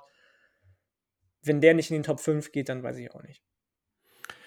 Das ist es halt, ne? Also das ich verstehe ich, ich, ich versteh die, das. Diese Position wird so wichtig in der, in der NFL inzwischen, ne? Die wird so wichtig. Aber trotzdem ja. sagen alle, ja, nee, ich möchte lieber einen geilen Skill-Position-Player haben. Äh, ja, oder halt auch Defensive Line, Offensive Line. Ich verstehe das ja auch, ne? Die Positionen sind an sich auch Trenches unglaublich wichtig. wichtig. Klar, logisch. Aber es ist halt Trenches auch nochmal ein Unterschied. ist auch wichtig. Sorry. Voll, klar. Aber äh, natürlich, okay. Also da ist natürlich ein ganz anderes Level, so, ne? Keine Frage. Aber ich verstehe einfach, wenn man sagt, okay, ich, ich will die, die anderen Positionen lieber haben. Ich verstehe das. Aber Kyle Hamilton ist einfach so ein freaking Playmaker, ne? Also ja. Ja, und ich verstehe es halt nicht, wenn ich ganz ehrlich bin inzwischen. ich meine, guck dir Jeremy Chin an, guck dir Dervin James an, guck dir diese Leute an. Ja, ja. Kyle Hamilton ist aber nochmal auf einem anderen Level. Ja, und das, das ist das. Die sind ja. schon krass, die sind schon überkrass auf ihren Positionen für ihre Teams. Und dann kommt so jemand wie Kyle Hamilton, der die in die Tasche steckt, aber dreimal. Ja, Hosentasche, Westentasche und was gibt's noch? Okay, spannend. Okay, ähm, äh, lass uns mal ein Szenario aufmachen, weil das ist interessant. Die Carolina Panthers ziehen dann sechs. Ähm, sagen wir mal, es gibt jetzt ein paar Offensive Tackles, die richtig spannend sind, die richtig gut sind. Ähm, und äh, der, den du auf dem Board als, an 1 hast, ich weiß ja, wir wissen ja noch nicht, wer das sein wird, ähm, der, ist jetzt auf, der ist jetzt noch zu haben. Das gleiche gilt für Kyle Hamilton. Das heißt, irgendwie mehrere Edge Rusher, vielleicht ein Quarterback, ähm, zwei andere Offensive Tackles. Naja, aber jetzt, so ich habe ja eigentlich schon die Antwort darauf gegeben. Kyle Hamilton wird meine 1 auf dem Board sein. Okay, aber, also, aber, da, aber das finde ich dann spannend, ne? Weil zum Beispiel bei den Panthers ist ja einfach unglaublich offensichtlich, was sie gerade brauchen. Und sie haben den, den Jeremy Chin zum Beispiel im Team. So. Das heißt, einfach so, ich will den Punkt auch einfach nochmal klar machen. So, aber das heißt, an der Stelle sagst du, obwohl alle, und super offensichtlich ist, alles danach schreit, dass dieses Team Offensive Line Hilfe braucht, sagst du, scheiß drauf, wir haben nur einen Pick in den Top 100, aber ich ziehe Karl Hamilton.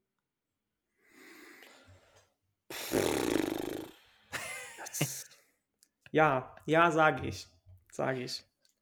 Ja, ich sag's, ich tendiere auch dazu tatsächlich. Ich glaube einfach, dass es für Spieler, die Offensive oder Defensive Line spielen, vielleicht verstehe ich dafür zu wenig von Football, aber in meinem Verständnis ist es auf diesen Positionen deutlich einfacher, das Spiel so zu verstehen, wie dein Coach dich das verstehen lassen möchte, als dass es einfach wäre, mhm. so zu sein, wie Kyle Hamilton ist. So ein Difference Maker zu sein, wie Kyle Hamilton ist. Wenn du nicht gerade ein Quentin Nelson auf Center oder Guard bist, der ein Generational Talent ist, dann glaube ich, dass keiner ansatzweise in den Top 100 Defensive oder Offensive Line ein Pick wert wäre an so einer hohen Position, die Kyle, den Kyle Hamilton nicht wert ist. Mhm. Und deswegen ziehe ich dann in jeder von 14 Millionen, 700.000. Wie viele Möglichkeiten hat Dr. Strange gehabt, für gegen Thanos zu gewinnen? Keine Ahnung. Boah, ähm, klar, in jeder, in jeder ziehe ich Kyle Hamilton, in jeder. Ja, da, und das geht sehr, sehr, das passt sehr, sehr gut zu dem Punkt, den wir letztes Jahr, jetzt weiß ich nicht genau, wann das war, ähm, in der Folge mit Robert Mace hatten. Ähm, am Ende ist, am Ende ist die Folge, oder am Ende ist die Draft dafür da, um High-End-Talent zu jagen, in Anführungszeichen. Also das Ziel sollte es sein, High-End-Talent rauszubekommen. Löcher zu füllen. Ich weiß, dass das nicht immer klappt und dass das nicht immer einfach ist. Hat jetzt auch nicht geklappt, diese Free Agency. Ne? Vielleicht ist das ein Ansatz, den die Panthers dann gehen, weil es eben in diese Free Agency, jetzt um auf das Beispiel nochmal zurückzukommen, nicht funktioniert hat, mit der Free Agency die Löcher auf Offensive Line zu stopfen. Deswegen ja. gehen sie vielleicht an sechs auf den Offensive ist ja, ist ja auch okay, ne? Also okay. verstehe ich ja auch. Ja, ja, absolut aber äh, ne, das war letztes Jahr war auch einiges ein bisschen wild bei den Sachen, die, die, die Spielern, die sie gesigned haben. Aber am Ende ist es halt schon auch so, du musst das High-End-Talent dir da holen. So, und es ist nicht so, als ob diese Defense jetzt perfekt wäre. Auf keinen Fall. Ne? Deswegen, naja. Aber genau, wer sich die Folge auch dazu nochmal anhören will, wie wir es mit, wir mit Robert Mays damals besprochen haben, ist schon ein bisschen her. Es war am 7.4.2021, kann man natürlich jetzt noch anhören. War sehr, sehr cool, richtig einfach genial, einfach mal mit ihm im Podcast zu sprechen. Ähm, Genau, so. Hätten wir das auch. Also, zwei richtig coole Positionen. Ähm, ich fand es eine sehr gute Diskussion mal wieder. Hat, hat eine Menge Spaß gemacht. Uns fehlen jetzt noch, also uns fehlen noch die Quarterbacks, uns fehlen noch die Running Backs, uns fehlen noch die Tight Ends, die Offensive Line und die Cornerbacks. Also wir sind in der Defense schon fast durch. Ähm, es das werden heißt auch, auch, dass wir auf jeder Positionsfolge, die noch kommt, Gäste haben. Das ist tatsächlich so, stimmt. Ja, es, also eine, eine Folge mit Gast sollte ja schon da sein, ähm, aber da mussten wir nochmal verschieben, was auch völlig okay ist. Die wird jetzt nächsten Montag aufgenommen. Also das wird richtig cool. Das wird eine Menge Spaß machen und jetzt geht's richtig los. Wir werden auch noch irgendwas, vielleicht wird es auch ein Stream sein oder so mit den Jungs von Cover 2 machen ähm, vor der Draft, also irgendwie in der Woche davor oder so. Ähm, das wird, glaube ich, auch nochmal ganz nice. Nochmal bitte, äh, die Folge ist noch nicht zu Ende, will ich nochmal kurz sagen. Ähm, also jetzt noch nicht ausschalten, aber wir würden uns echt freuen, wenn ihr in diesen Discord kommt.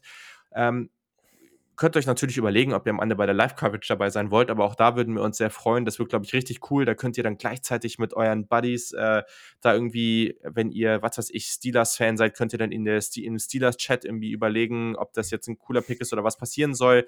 Also auch gerne mal eure Fanclubs ansprechen und sagen, yo, kommt, lasst doch alle da in den Discord rein und dann können wir da über Draft-Themen diskutieren ähm, und dann könnt ihr irgendwie gleichzeitig bei uns zuhören, könnt ihr irgendwie eure Fragen droppen. Äh, vielleicht tun wir auch den einen oder anderen mal dazu rein. Vielleicht werden wir auch ein paar Gäste am Start haben.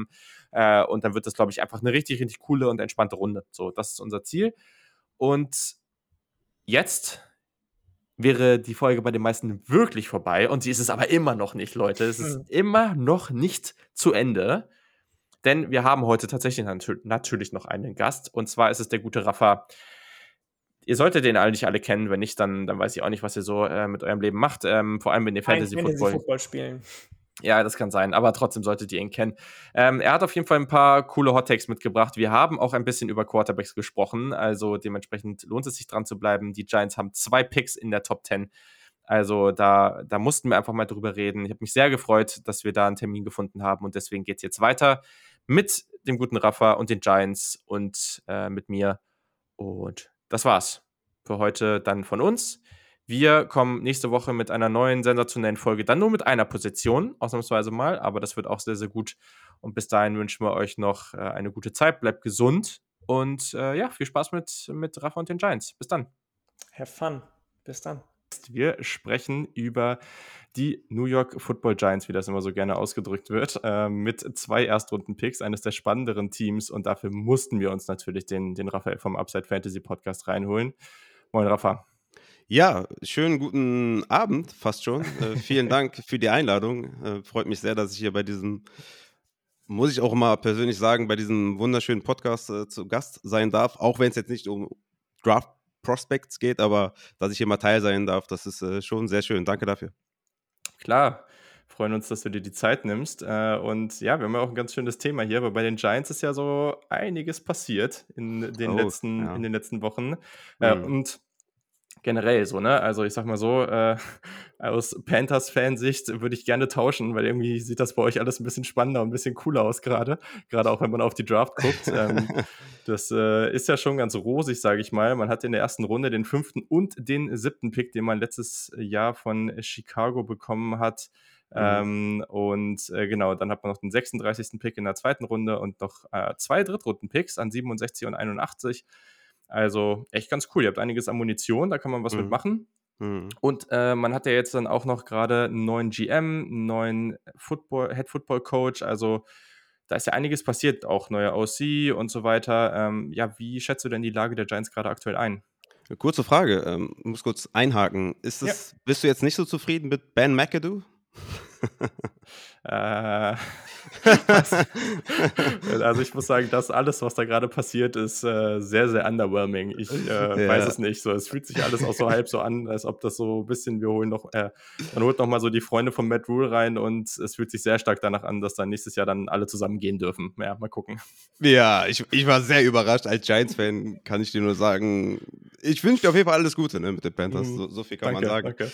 Aber ja, es geht Gott sei Dank nicht um die Panthers. Äh, da müssen wir jetzt noch, obwohl, ah, so, so, viel, so viel besser geht es uns eigentlich auch nicht. Ja. Aber wir haben, sagen wir mal jetzt in der, in der Offseason, was, was Coaching-Hires angeht, ja, viel besser hätte es nicht laufen können. Ich meine, wir sind von ja. Dave Gettleman und Joe Judge äh, und, und, und Jason Garrett der der OC war auch äh, lange Zeit, ähm, sind wir zu Joe Schön, ne, der war die letzten fünf Jahre rechte Hand vom, vom Bild GM Brandon Bean.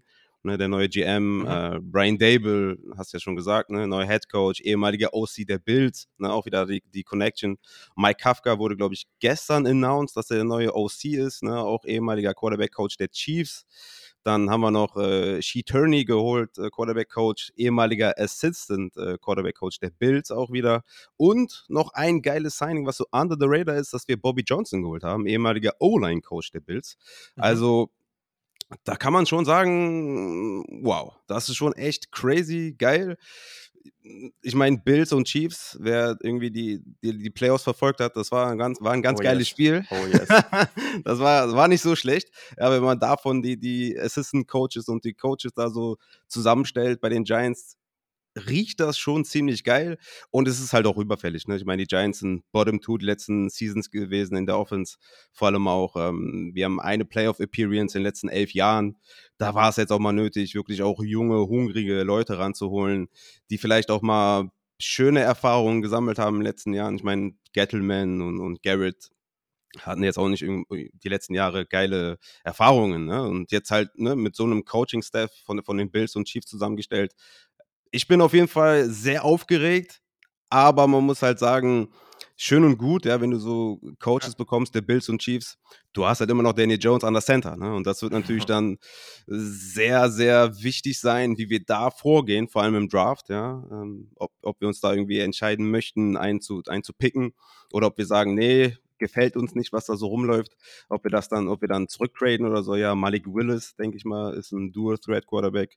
Mhm. Ähnlich wie, wie ein Josh Allen oder auch ein Jalen Hurts, äh, Jalen Hurts äh, den der Coach noch kennt aus Alabama, womit man durchaus arbeiten könnte. Aber ne, das ist natürlich dann, je nach Team, müssen wir das evaluieren, ob, ob denen das gefällt. Aber ich würde sagen, mit der Munition, die wir haben jetzt im Draft und, und mit dem Staff, den wir jetzt zusammengestellt haben, kann man schon ein bisschen hyped sein. Ich bin ja immer so ein bisschen konservativ und bin so ein bisschen, äh, ja, dass ich sage, okay, ist nicht alles so cool. Ne? Ich war die letzten Jahre auch immer sehr skeptisch, was die Seasons anging und äh, hat jetzt weniger mit meiner Expertise zu tun, eher mehr mit meinem Pessimismus, äh, weil zu sagen, dass die Giants nicht gut abschneiden, ja, da, das würde mich als Experte sehr, sehr gut aussehen lassen, weil ich da immer sehr skeptisch war.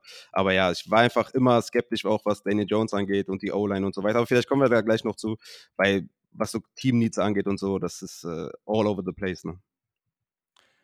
Ja, voll. Also kannst du aber auch an der Stelle gleich mal sagen. Also, was ist denn dein Take jetzt? Du hast gerade, gerade dich noch relativ, äh, ich sag mal, politisch äh, entspannt ausgedrückt zu, äh, zu, Daniel Jones. Was ist denn dein Take? Ja. Also, würdest du jetzt sagen, okay, also wir wissen alle, die Quarterback-Klasse dieses Jahr ist jetzt nicht super special. Gleichzeitig, klar, da sind auch einfach ein paar Talente dabei, die irgendwie in den ersten Runden gehen werden am Ende wissen wir nicht, ob einer von denen vielleicht auch ganz solide oder auch einfach sehr, ja, vielleicht irgendwie so, ich sag mal, ein guter Starter wird in der, in der NFL. Das, das würde ich jetzt auf keinen Fall ausschließen. Mhm.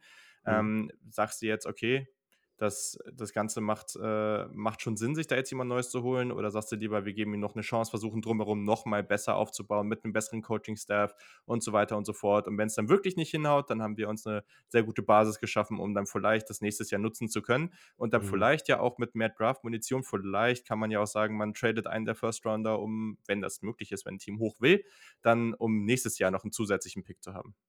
Ja, ja, klar. Das sind alles auf jeden Fall mögliche Optionen. Das ist halt wirklich das Ding, wie evaluieren sie halt Daniel Jones? Ähm, Joe Schön hat schon gesagt, dass er mit äh, Daniel Jones erstmal reingehen möchte und dass sie sich zu ihm committen. Klar, was sollen sie sonst anderes sagen? Also selbst wenn sie ihn blöd finden, ich muss auf meinen Mundwerk achten, weil ich habe jetzt drei Kinder, eins davon ist auch äh, ein bisschen größer schon, da muss man jetzt ein bisschen äh, drauf achten.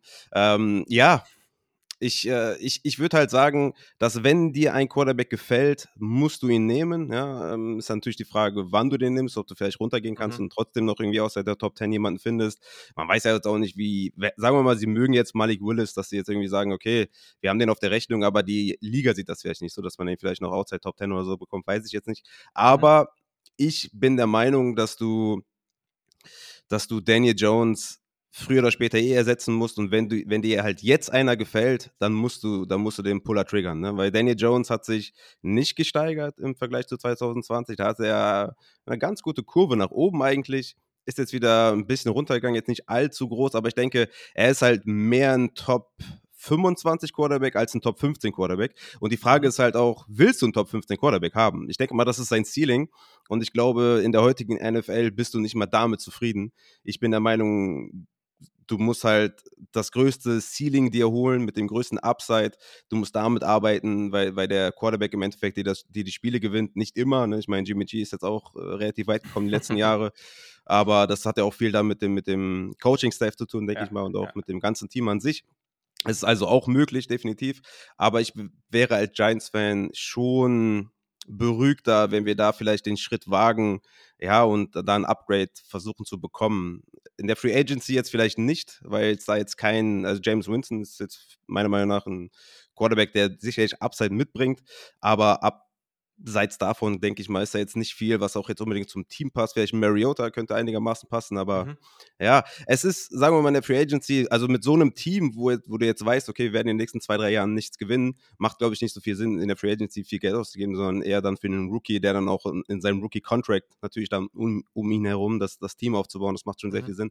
Und ich denke, Dan Jones ist nicht die Antwort, aber es wird sich zeigen, vielleicht kriegt krieg das Staff das ja auch hin. Ne? Ähm, ich bin weit davon entfernt zu sagen, dass der Josh Allen-Vergleich in Giants-Kreisen geht er so rum und das ist halt absurd. Ja, also die haben für sich nicht annähernd, äh, sind ja. die, hatten, haben die nicht die gleichen Voraussetzungen.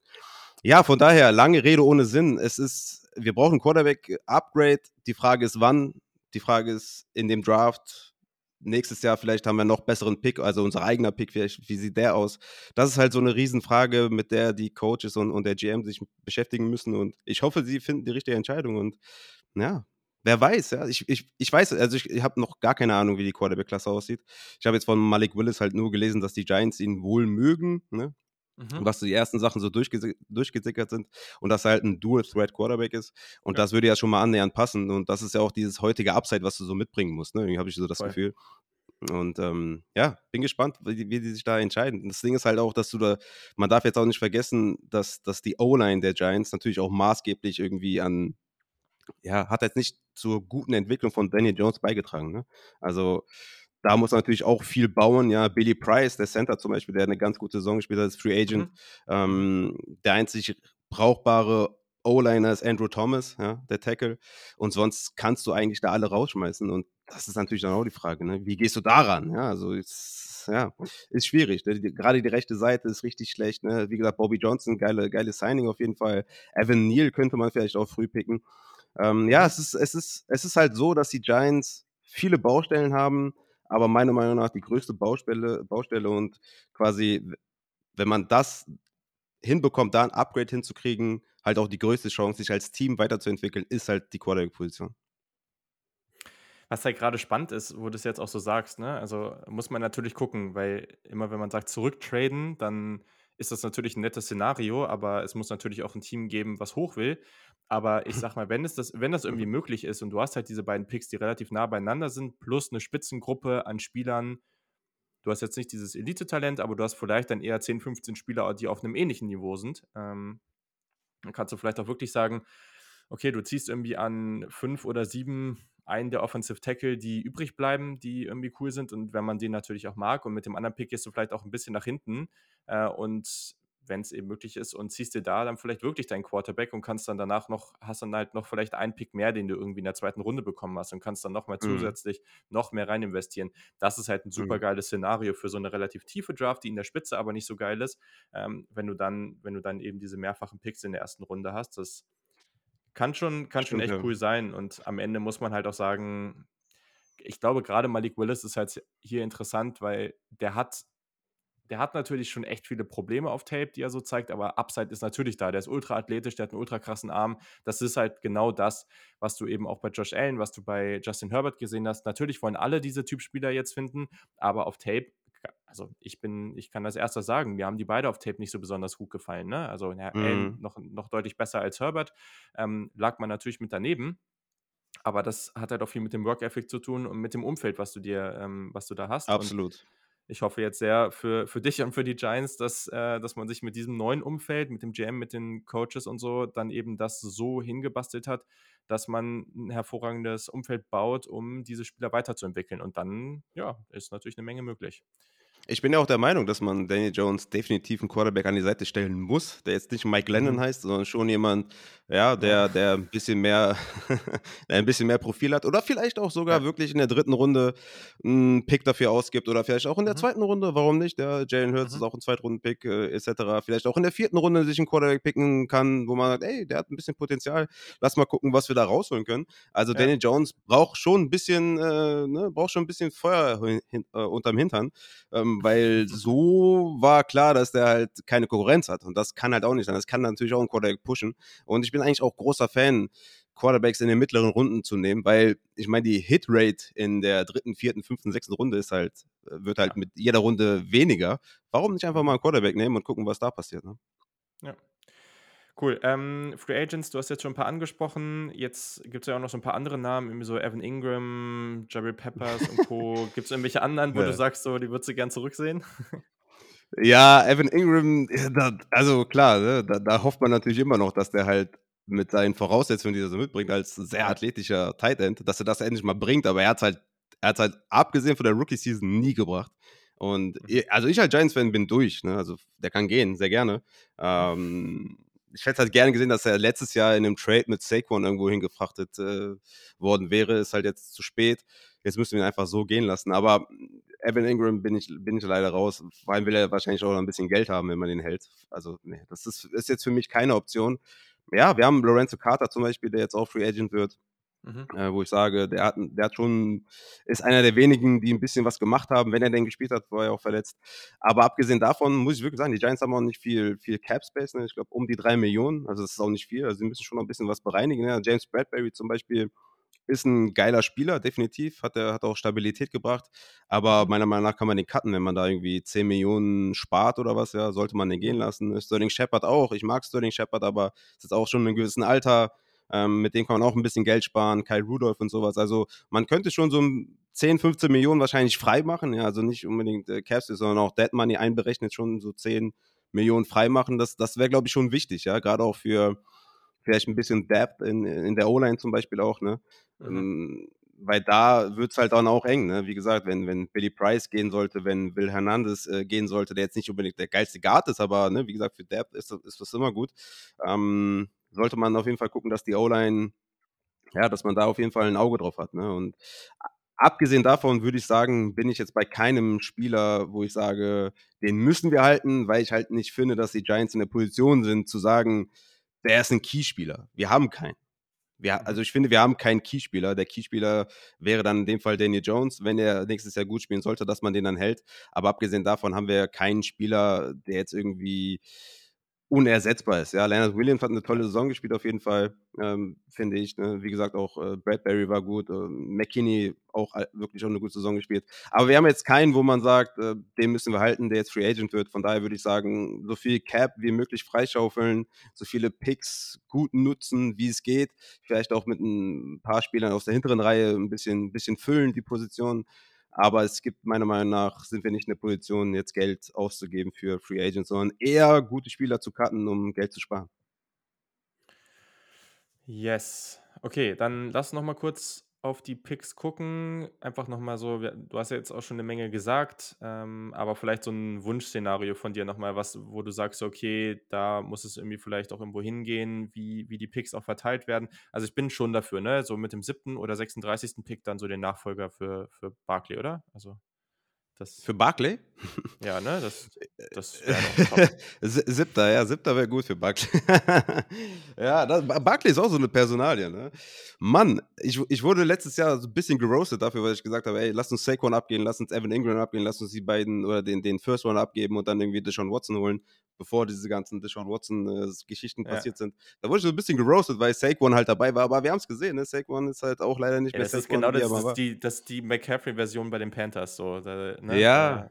Ja. ja, es ist, es ist, es ist halt bei, bei Running Backs leider so. Ich bin auch Running Back Fan. Ich bin jetzt kein Running Back Hater, wie es, wie es vielleicht auch viele sind. Mm, ich kann Running Backs schon auch viel abgewinnen, definitiv. Ne? Mhm. Gerade auch wenn sie im Passing Game viel machen. Und ja. es gibt sicherlich auch Running Backs, die ja nicht so ersetzbar sind äh, wie dann auch mhm. andere Running Backs oder wie es auch manchmal auch so getan wird.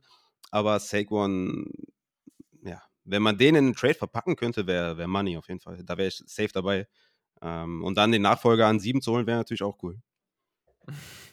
Ja, ich weiß noch nicht, ob, äh, ob das Talent da ist, um, um, um sowas wieder zu machen. Ich glaube, da steigen die Fans dann. Stell dir das mal vor. Stell dir das mal GM vor. wieder direkt aufs Dach. Also. Das wäre das wär immer ein Move, ne? Da denkst du, hey, komm, ne? Brian Dable und Joe Schön und dann zack, äh, irgendwie, ja, ein First Runner für einen Running Back ausgeben. Das wäre das wär crazy auf jeden Fall ich sag mal so, äh, der Kollege James Wiebe hätte auf jeden Fall Spaß damit. Ähm, da ja, das, ja, da. das, das wäre krass, ja. Aber mein, mein Traum-Szenario, das war ja deine eigentliche Frage. Ja, genau. Äh, genau. abgesehen genau. natürlich von einem, von einem High-End Running Back äh, wäre mein anderes Traum-Szenario tatsächlich, würde ich sagen, wie gesagt, der Right Tackle, ähm, wie hieß er nochmal gleich? Ich habe den Namen wieder vergessen. Evan Neal. Äh, Evan Neal, genau, Evan Neal. Mhm. Ähm, das wäre halt, wie gesagt, ich habe kein, bisher keine ähm, Prospects mehr angeschaut, deswegen kann ich nur Hören sagen, mhm. hier von mir geben. Ähm, der soll wohl in Giants-Kreisen ziemlich hoch gehandelt werden. Das wäre natürlich eine gute Sache, wenn der wirklich ein guter Right Tackle ist, dann let's go ich weiß nicht, ob fünf angebracht ist, aber wahrscheinlich musst du ihn da nehmen, weil ja. es nicht anders geht. Ja. Wenn, er, wenn das Talent irgendwie für Top 10 mitbringt und du ihn dann Mitte Top 10 pickst, dann, dann musst du es halt tun, was sie zu machen. Und ja, ich bin dann schon auch ein Fan davon zu sagen, wenn man den äh, Quarterback haben möchte und er eigentlich nur ein, vielleicht ein mit First Grade bekommt oder was, dass du ihn trotzdem an sieben nimmst. Was willst du tun? Ja, du kannst ja nicht sagen, okay, äh, gehen wir runter und dann ist er nicht mehr da. Was machst du denn dann? Also du musst schon deine, deine Leute picken, die du haben möchtest. Deswegen wäre tatsächlich für mich Right Tackle und Quarterback da mit den ersten beiden Picks, ich wäre da fein mit auf jeden Fall. Und wenn man den vielleicht ein bisschen aufbauen muss, den Malik Willis, warum nicht? Ja, du hast ja eine Zeit. Das ist kein, das kann, ne? du wirst ja jetzt nicht unnötig irgendwie getrieben, dass du jetzt Erfolg willst. Ja. Es ist klar, dass es eine etwas längerfristige Sache wird. Dass wir natürlich 2024 den Super Bowl holen, ist klar. Aber bis dahin ist noch Zeit. Und von daher würde ich sagen, lass uns das locker angehen. Und, und wenn uns ein Quarterback gefällt, können wir den gerne nochmal aufbauen und äh, dann vielleicht 2023 als Starter announcen. Vielleicht auch schon in der Saison bringen, je nachdem, wie Daniel Jones performt und wie gut vielleicht der Rookie dann auch vielleicht im Camp ist oder in den Trainings sich zeigt. Also das sind, ähm, ich bin der Meinung, wir sollten einen Quarterback holen und relativ früh auch holen. Wenn uns einer gefällt, sollten wir das tun auf jeden Fall. Abgesehen davon ist natürlich auch immer Edge Rush und sowas, ne? Ja. Ist natürlich eine Position bei den Giants, die auch, äh, ja, in den letzten Jahren nicht gut bedient wurde. Natürlich haben wir hier und da Spieler geholt, die ganz gut gepasst haben, aber da haben wir immer noch große Lücken, äh, was das angeht. Definitiv, ne? Wir sind ähm, Pass Rush, Win Rate ähm, ganz unten in der Liga. Ähm, Sack Rate auch ganz unten in der Liga. Also da muss man auch was tun, wenn, wenn ne? kann auch sein, dass da vielleicht jemand mhm. äh, besonders äh, ne, ins Auge springt. Dass, ja, warum nicht? Also es, die Frage wird für mich eigentlich sein, was machen wir an sieben? Ich glaube, an fünf holen wir den Tackle. Was machen wir an sieben? Gehen wir wirklich runter? Vielleicht holen wir uns noch einen zusätzlich in der, in der zweiten Runde für ein bisschen O-Line-Depth oder sowas. Das wird halt die spannende Frage sein ich meine, Edge kannst du natürlich auch irgendwie da vorne machen, aber äh, also das haben wir in der letzten Folge oder in einer der letzten Folgen äh, haben wir haben wir da ja schon drüber gesprochen und das ist also die Klasse ist so tief. Also hm. da kannst du in der zweiten okay. Runde gerade jetzt so mit äh, ja zweite Runde, ich glaube, das ist ein ganz guter Spot. Ich kann mir schon vorstellen, dass äh, vielleicht sogar fünf, sechs, je nachdem, wie es dann aussieht, ähm, Edge Rusher in der ersten Runde gehen, aber dann sitzt du da mit 6, an 36 und kannst dann halt irgendwie den schnappen, der da irgendwie durchrutscht. Oder wenn es wirklich ja. so ist, dann, dann gehst du vielleicht auch einen Tacken hoch, um dir dann noch einzuholen am Ende der ersten Runde oder so, keine Ahnung. Also ja, wir haben ja auch noch, äh, wir haben ja noch zwei. Ja, genau. sorry, wir haben ja auch noch äh, zwei Drittrunden-Picks, ne? Auch genau. einer noch von ja. Miami, also auch relativ äh, ja. früh. Also damit kann man ein bisschen noch arbeiten und vielleicht hochgehen, wenn da jemand noch liegt. Ja, definitiv bin ich bei dir, ja. Ja. Ja, und das ist halt spannend, weil ich ich habe das Gefühl, so wie sich das gerade bei den Quarterbacks entwickelt ich könnte mir gut vorstellen, dass am Ende relativ gesetzt Kenny Pickett, ähm, der Quarterback von Pittsburgh, ähm, in der ersten Runde geht, einfach weil der ja, der ist sehr solide, ne? Der hat ein gutes Jahr gespielt und hat jetzt vielleicht nicht so das Riesen-Upside, aber ich glaube, der hat eine relativ gute Chance, ein sehr solider Starter zu sein und dann halt einfach Malik Willis, an dem werden sich die Geister scheiden. An es wird viele geben, die sagen, boah, auf keinen Fall. Es wird viele geben, die sagen einfach, Junge, der hat die Tools, mach das. Und ich glaube, diese beiden, der gab es auch Spiele einfach, wo du denkst, so, was macht der da eigentlich die ganze Zeit, ne? Aber mhm. am Ende hat er halt ja. einfach einen krassen Arm, krasse Athletik und das sind natürlich schon mal zwei Sachen, die sind echt cool. Äh, und äh, kann mir schon vorstellen, dass es, dass es dann Sinn macht. Und dann ist es eben nicht die gleiche Situation wie letztes Jahr. Egal, was, die jetzt, was man jetzt von den QBs aus der letzten Draft hält, wie die gespielt haben, ist ja total Latten. Aber letztes Jahr waren sich ja alle eigentlich ziemlich einig, wir haben hier Minimum vier, wenn nicht sogar fünf richtig, richtig gute QBs auf dem Board. Mhm. Kann man natürlich auch einfach trotzdem, auch wenn jemand fällt, einen Cornerback nehmen. Geht natürlich auch, klar. äh, aber ähm, Grüße gehen raus, aber, ne? An Justin Fields äh, auf jeden Fall.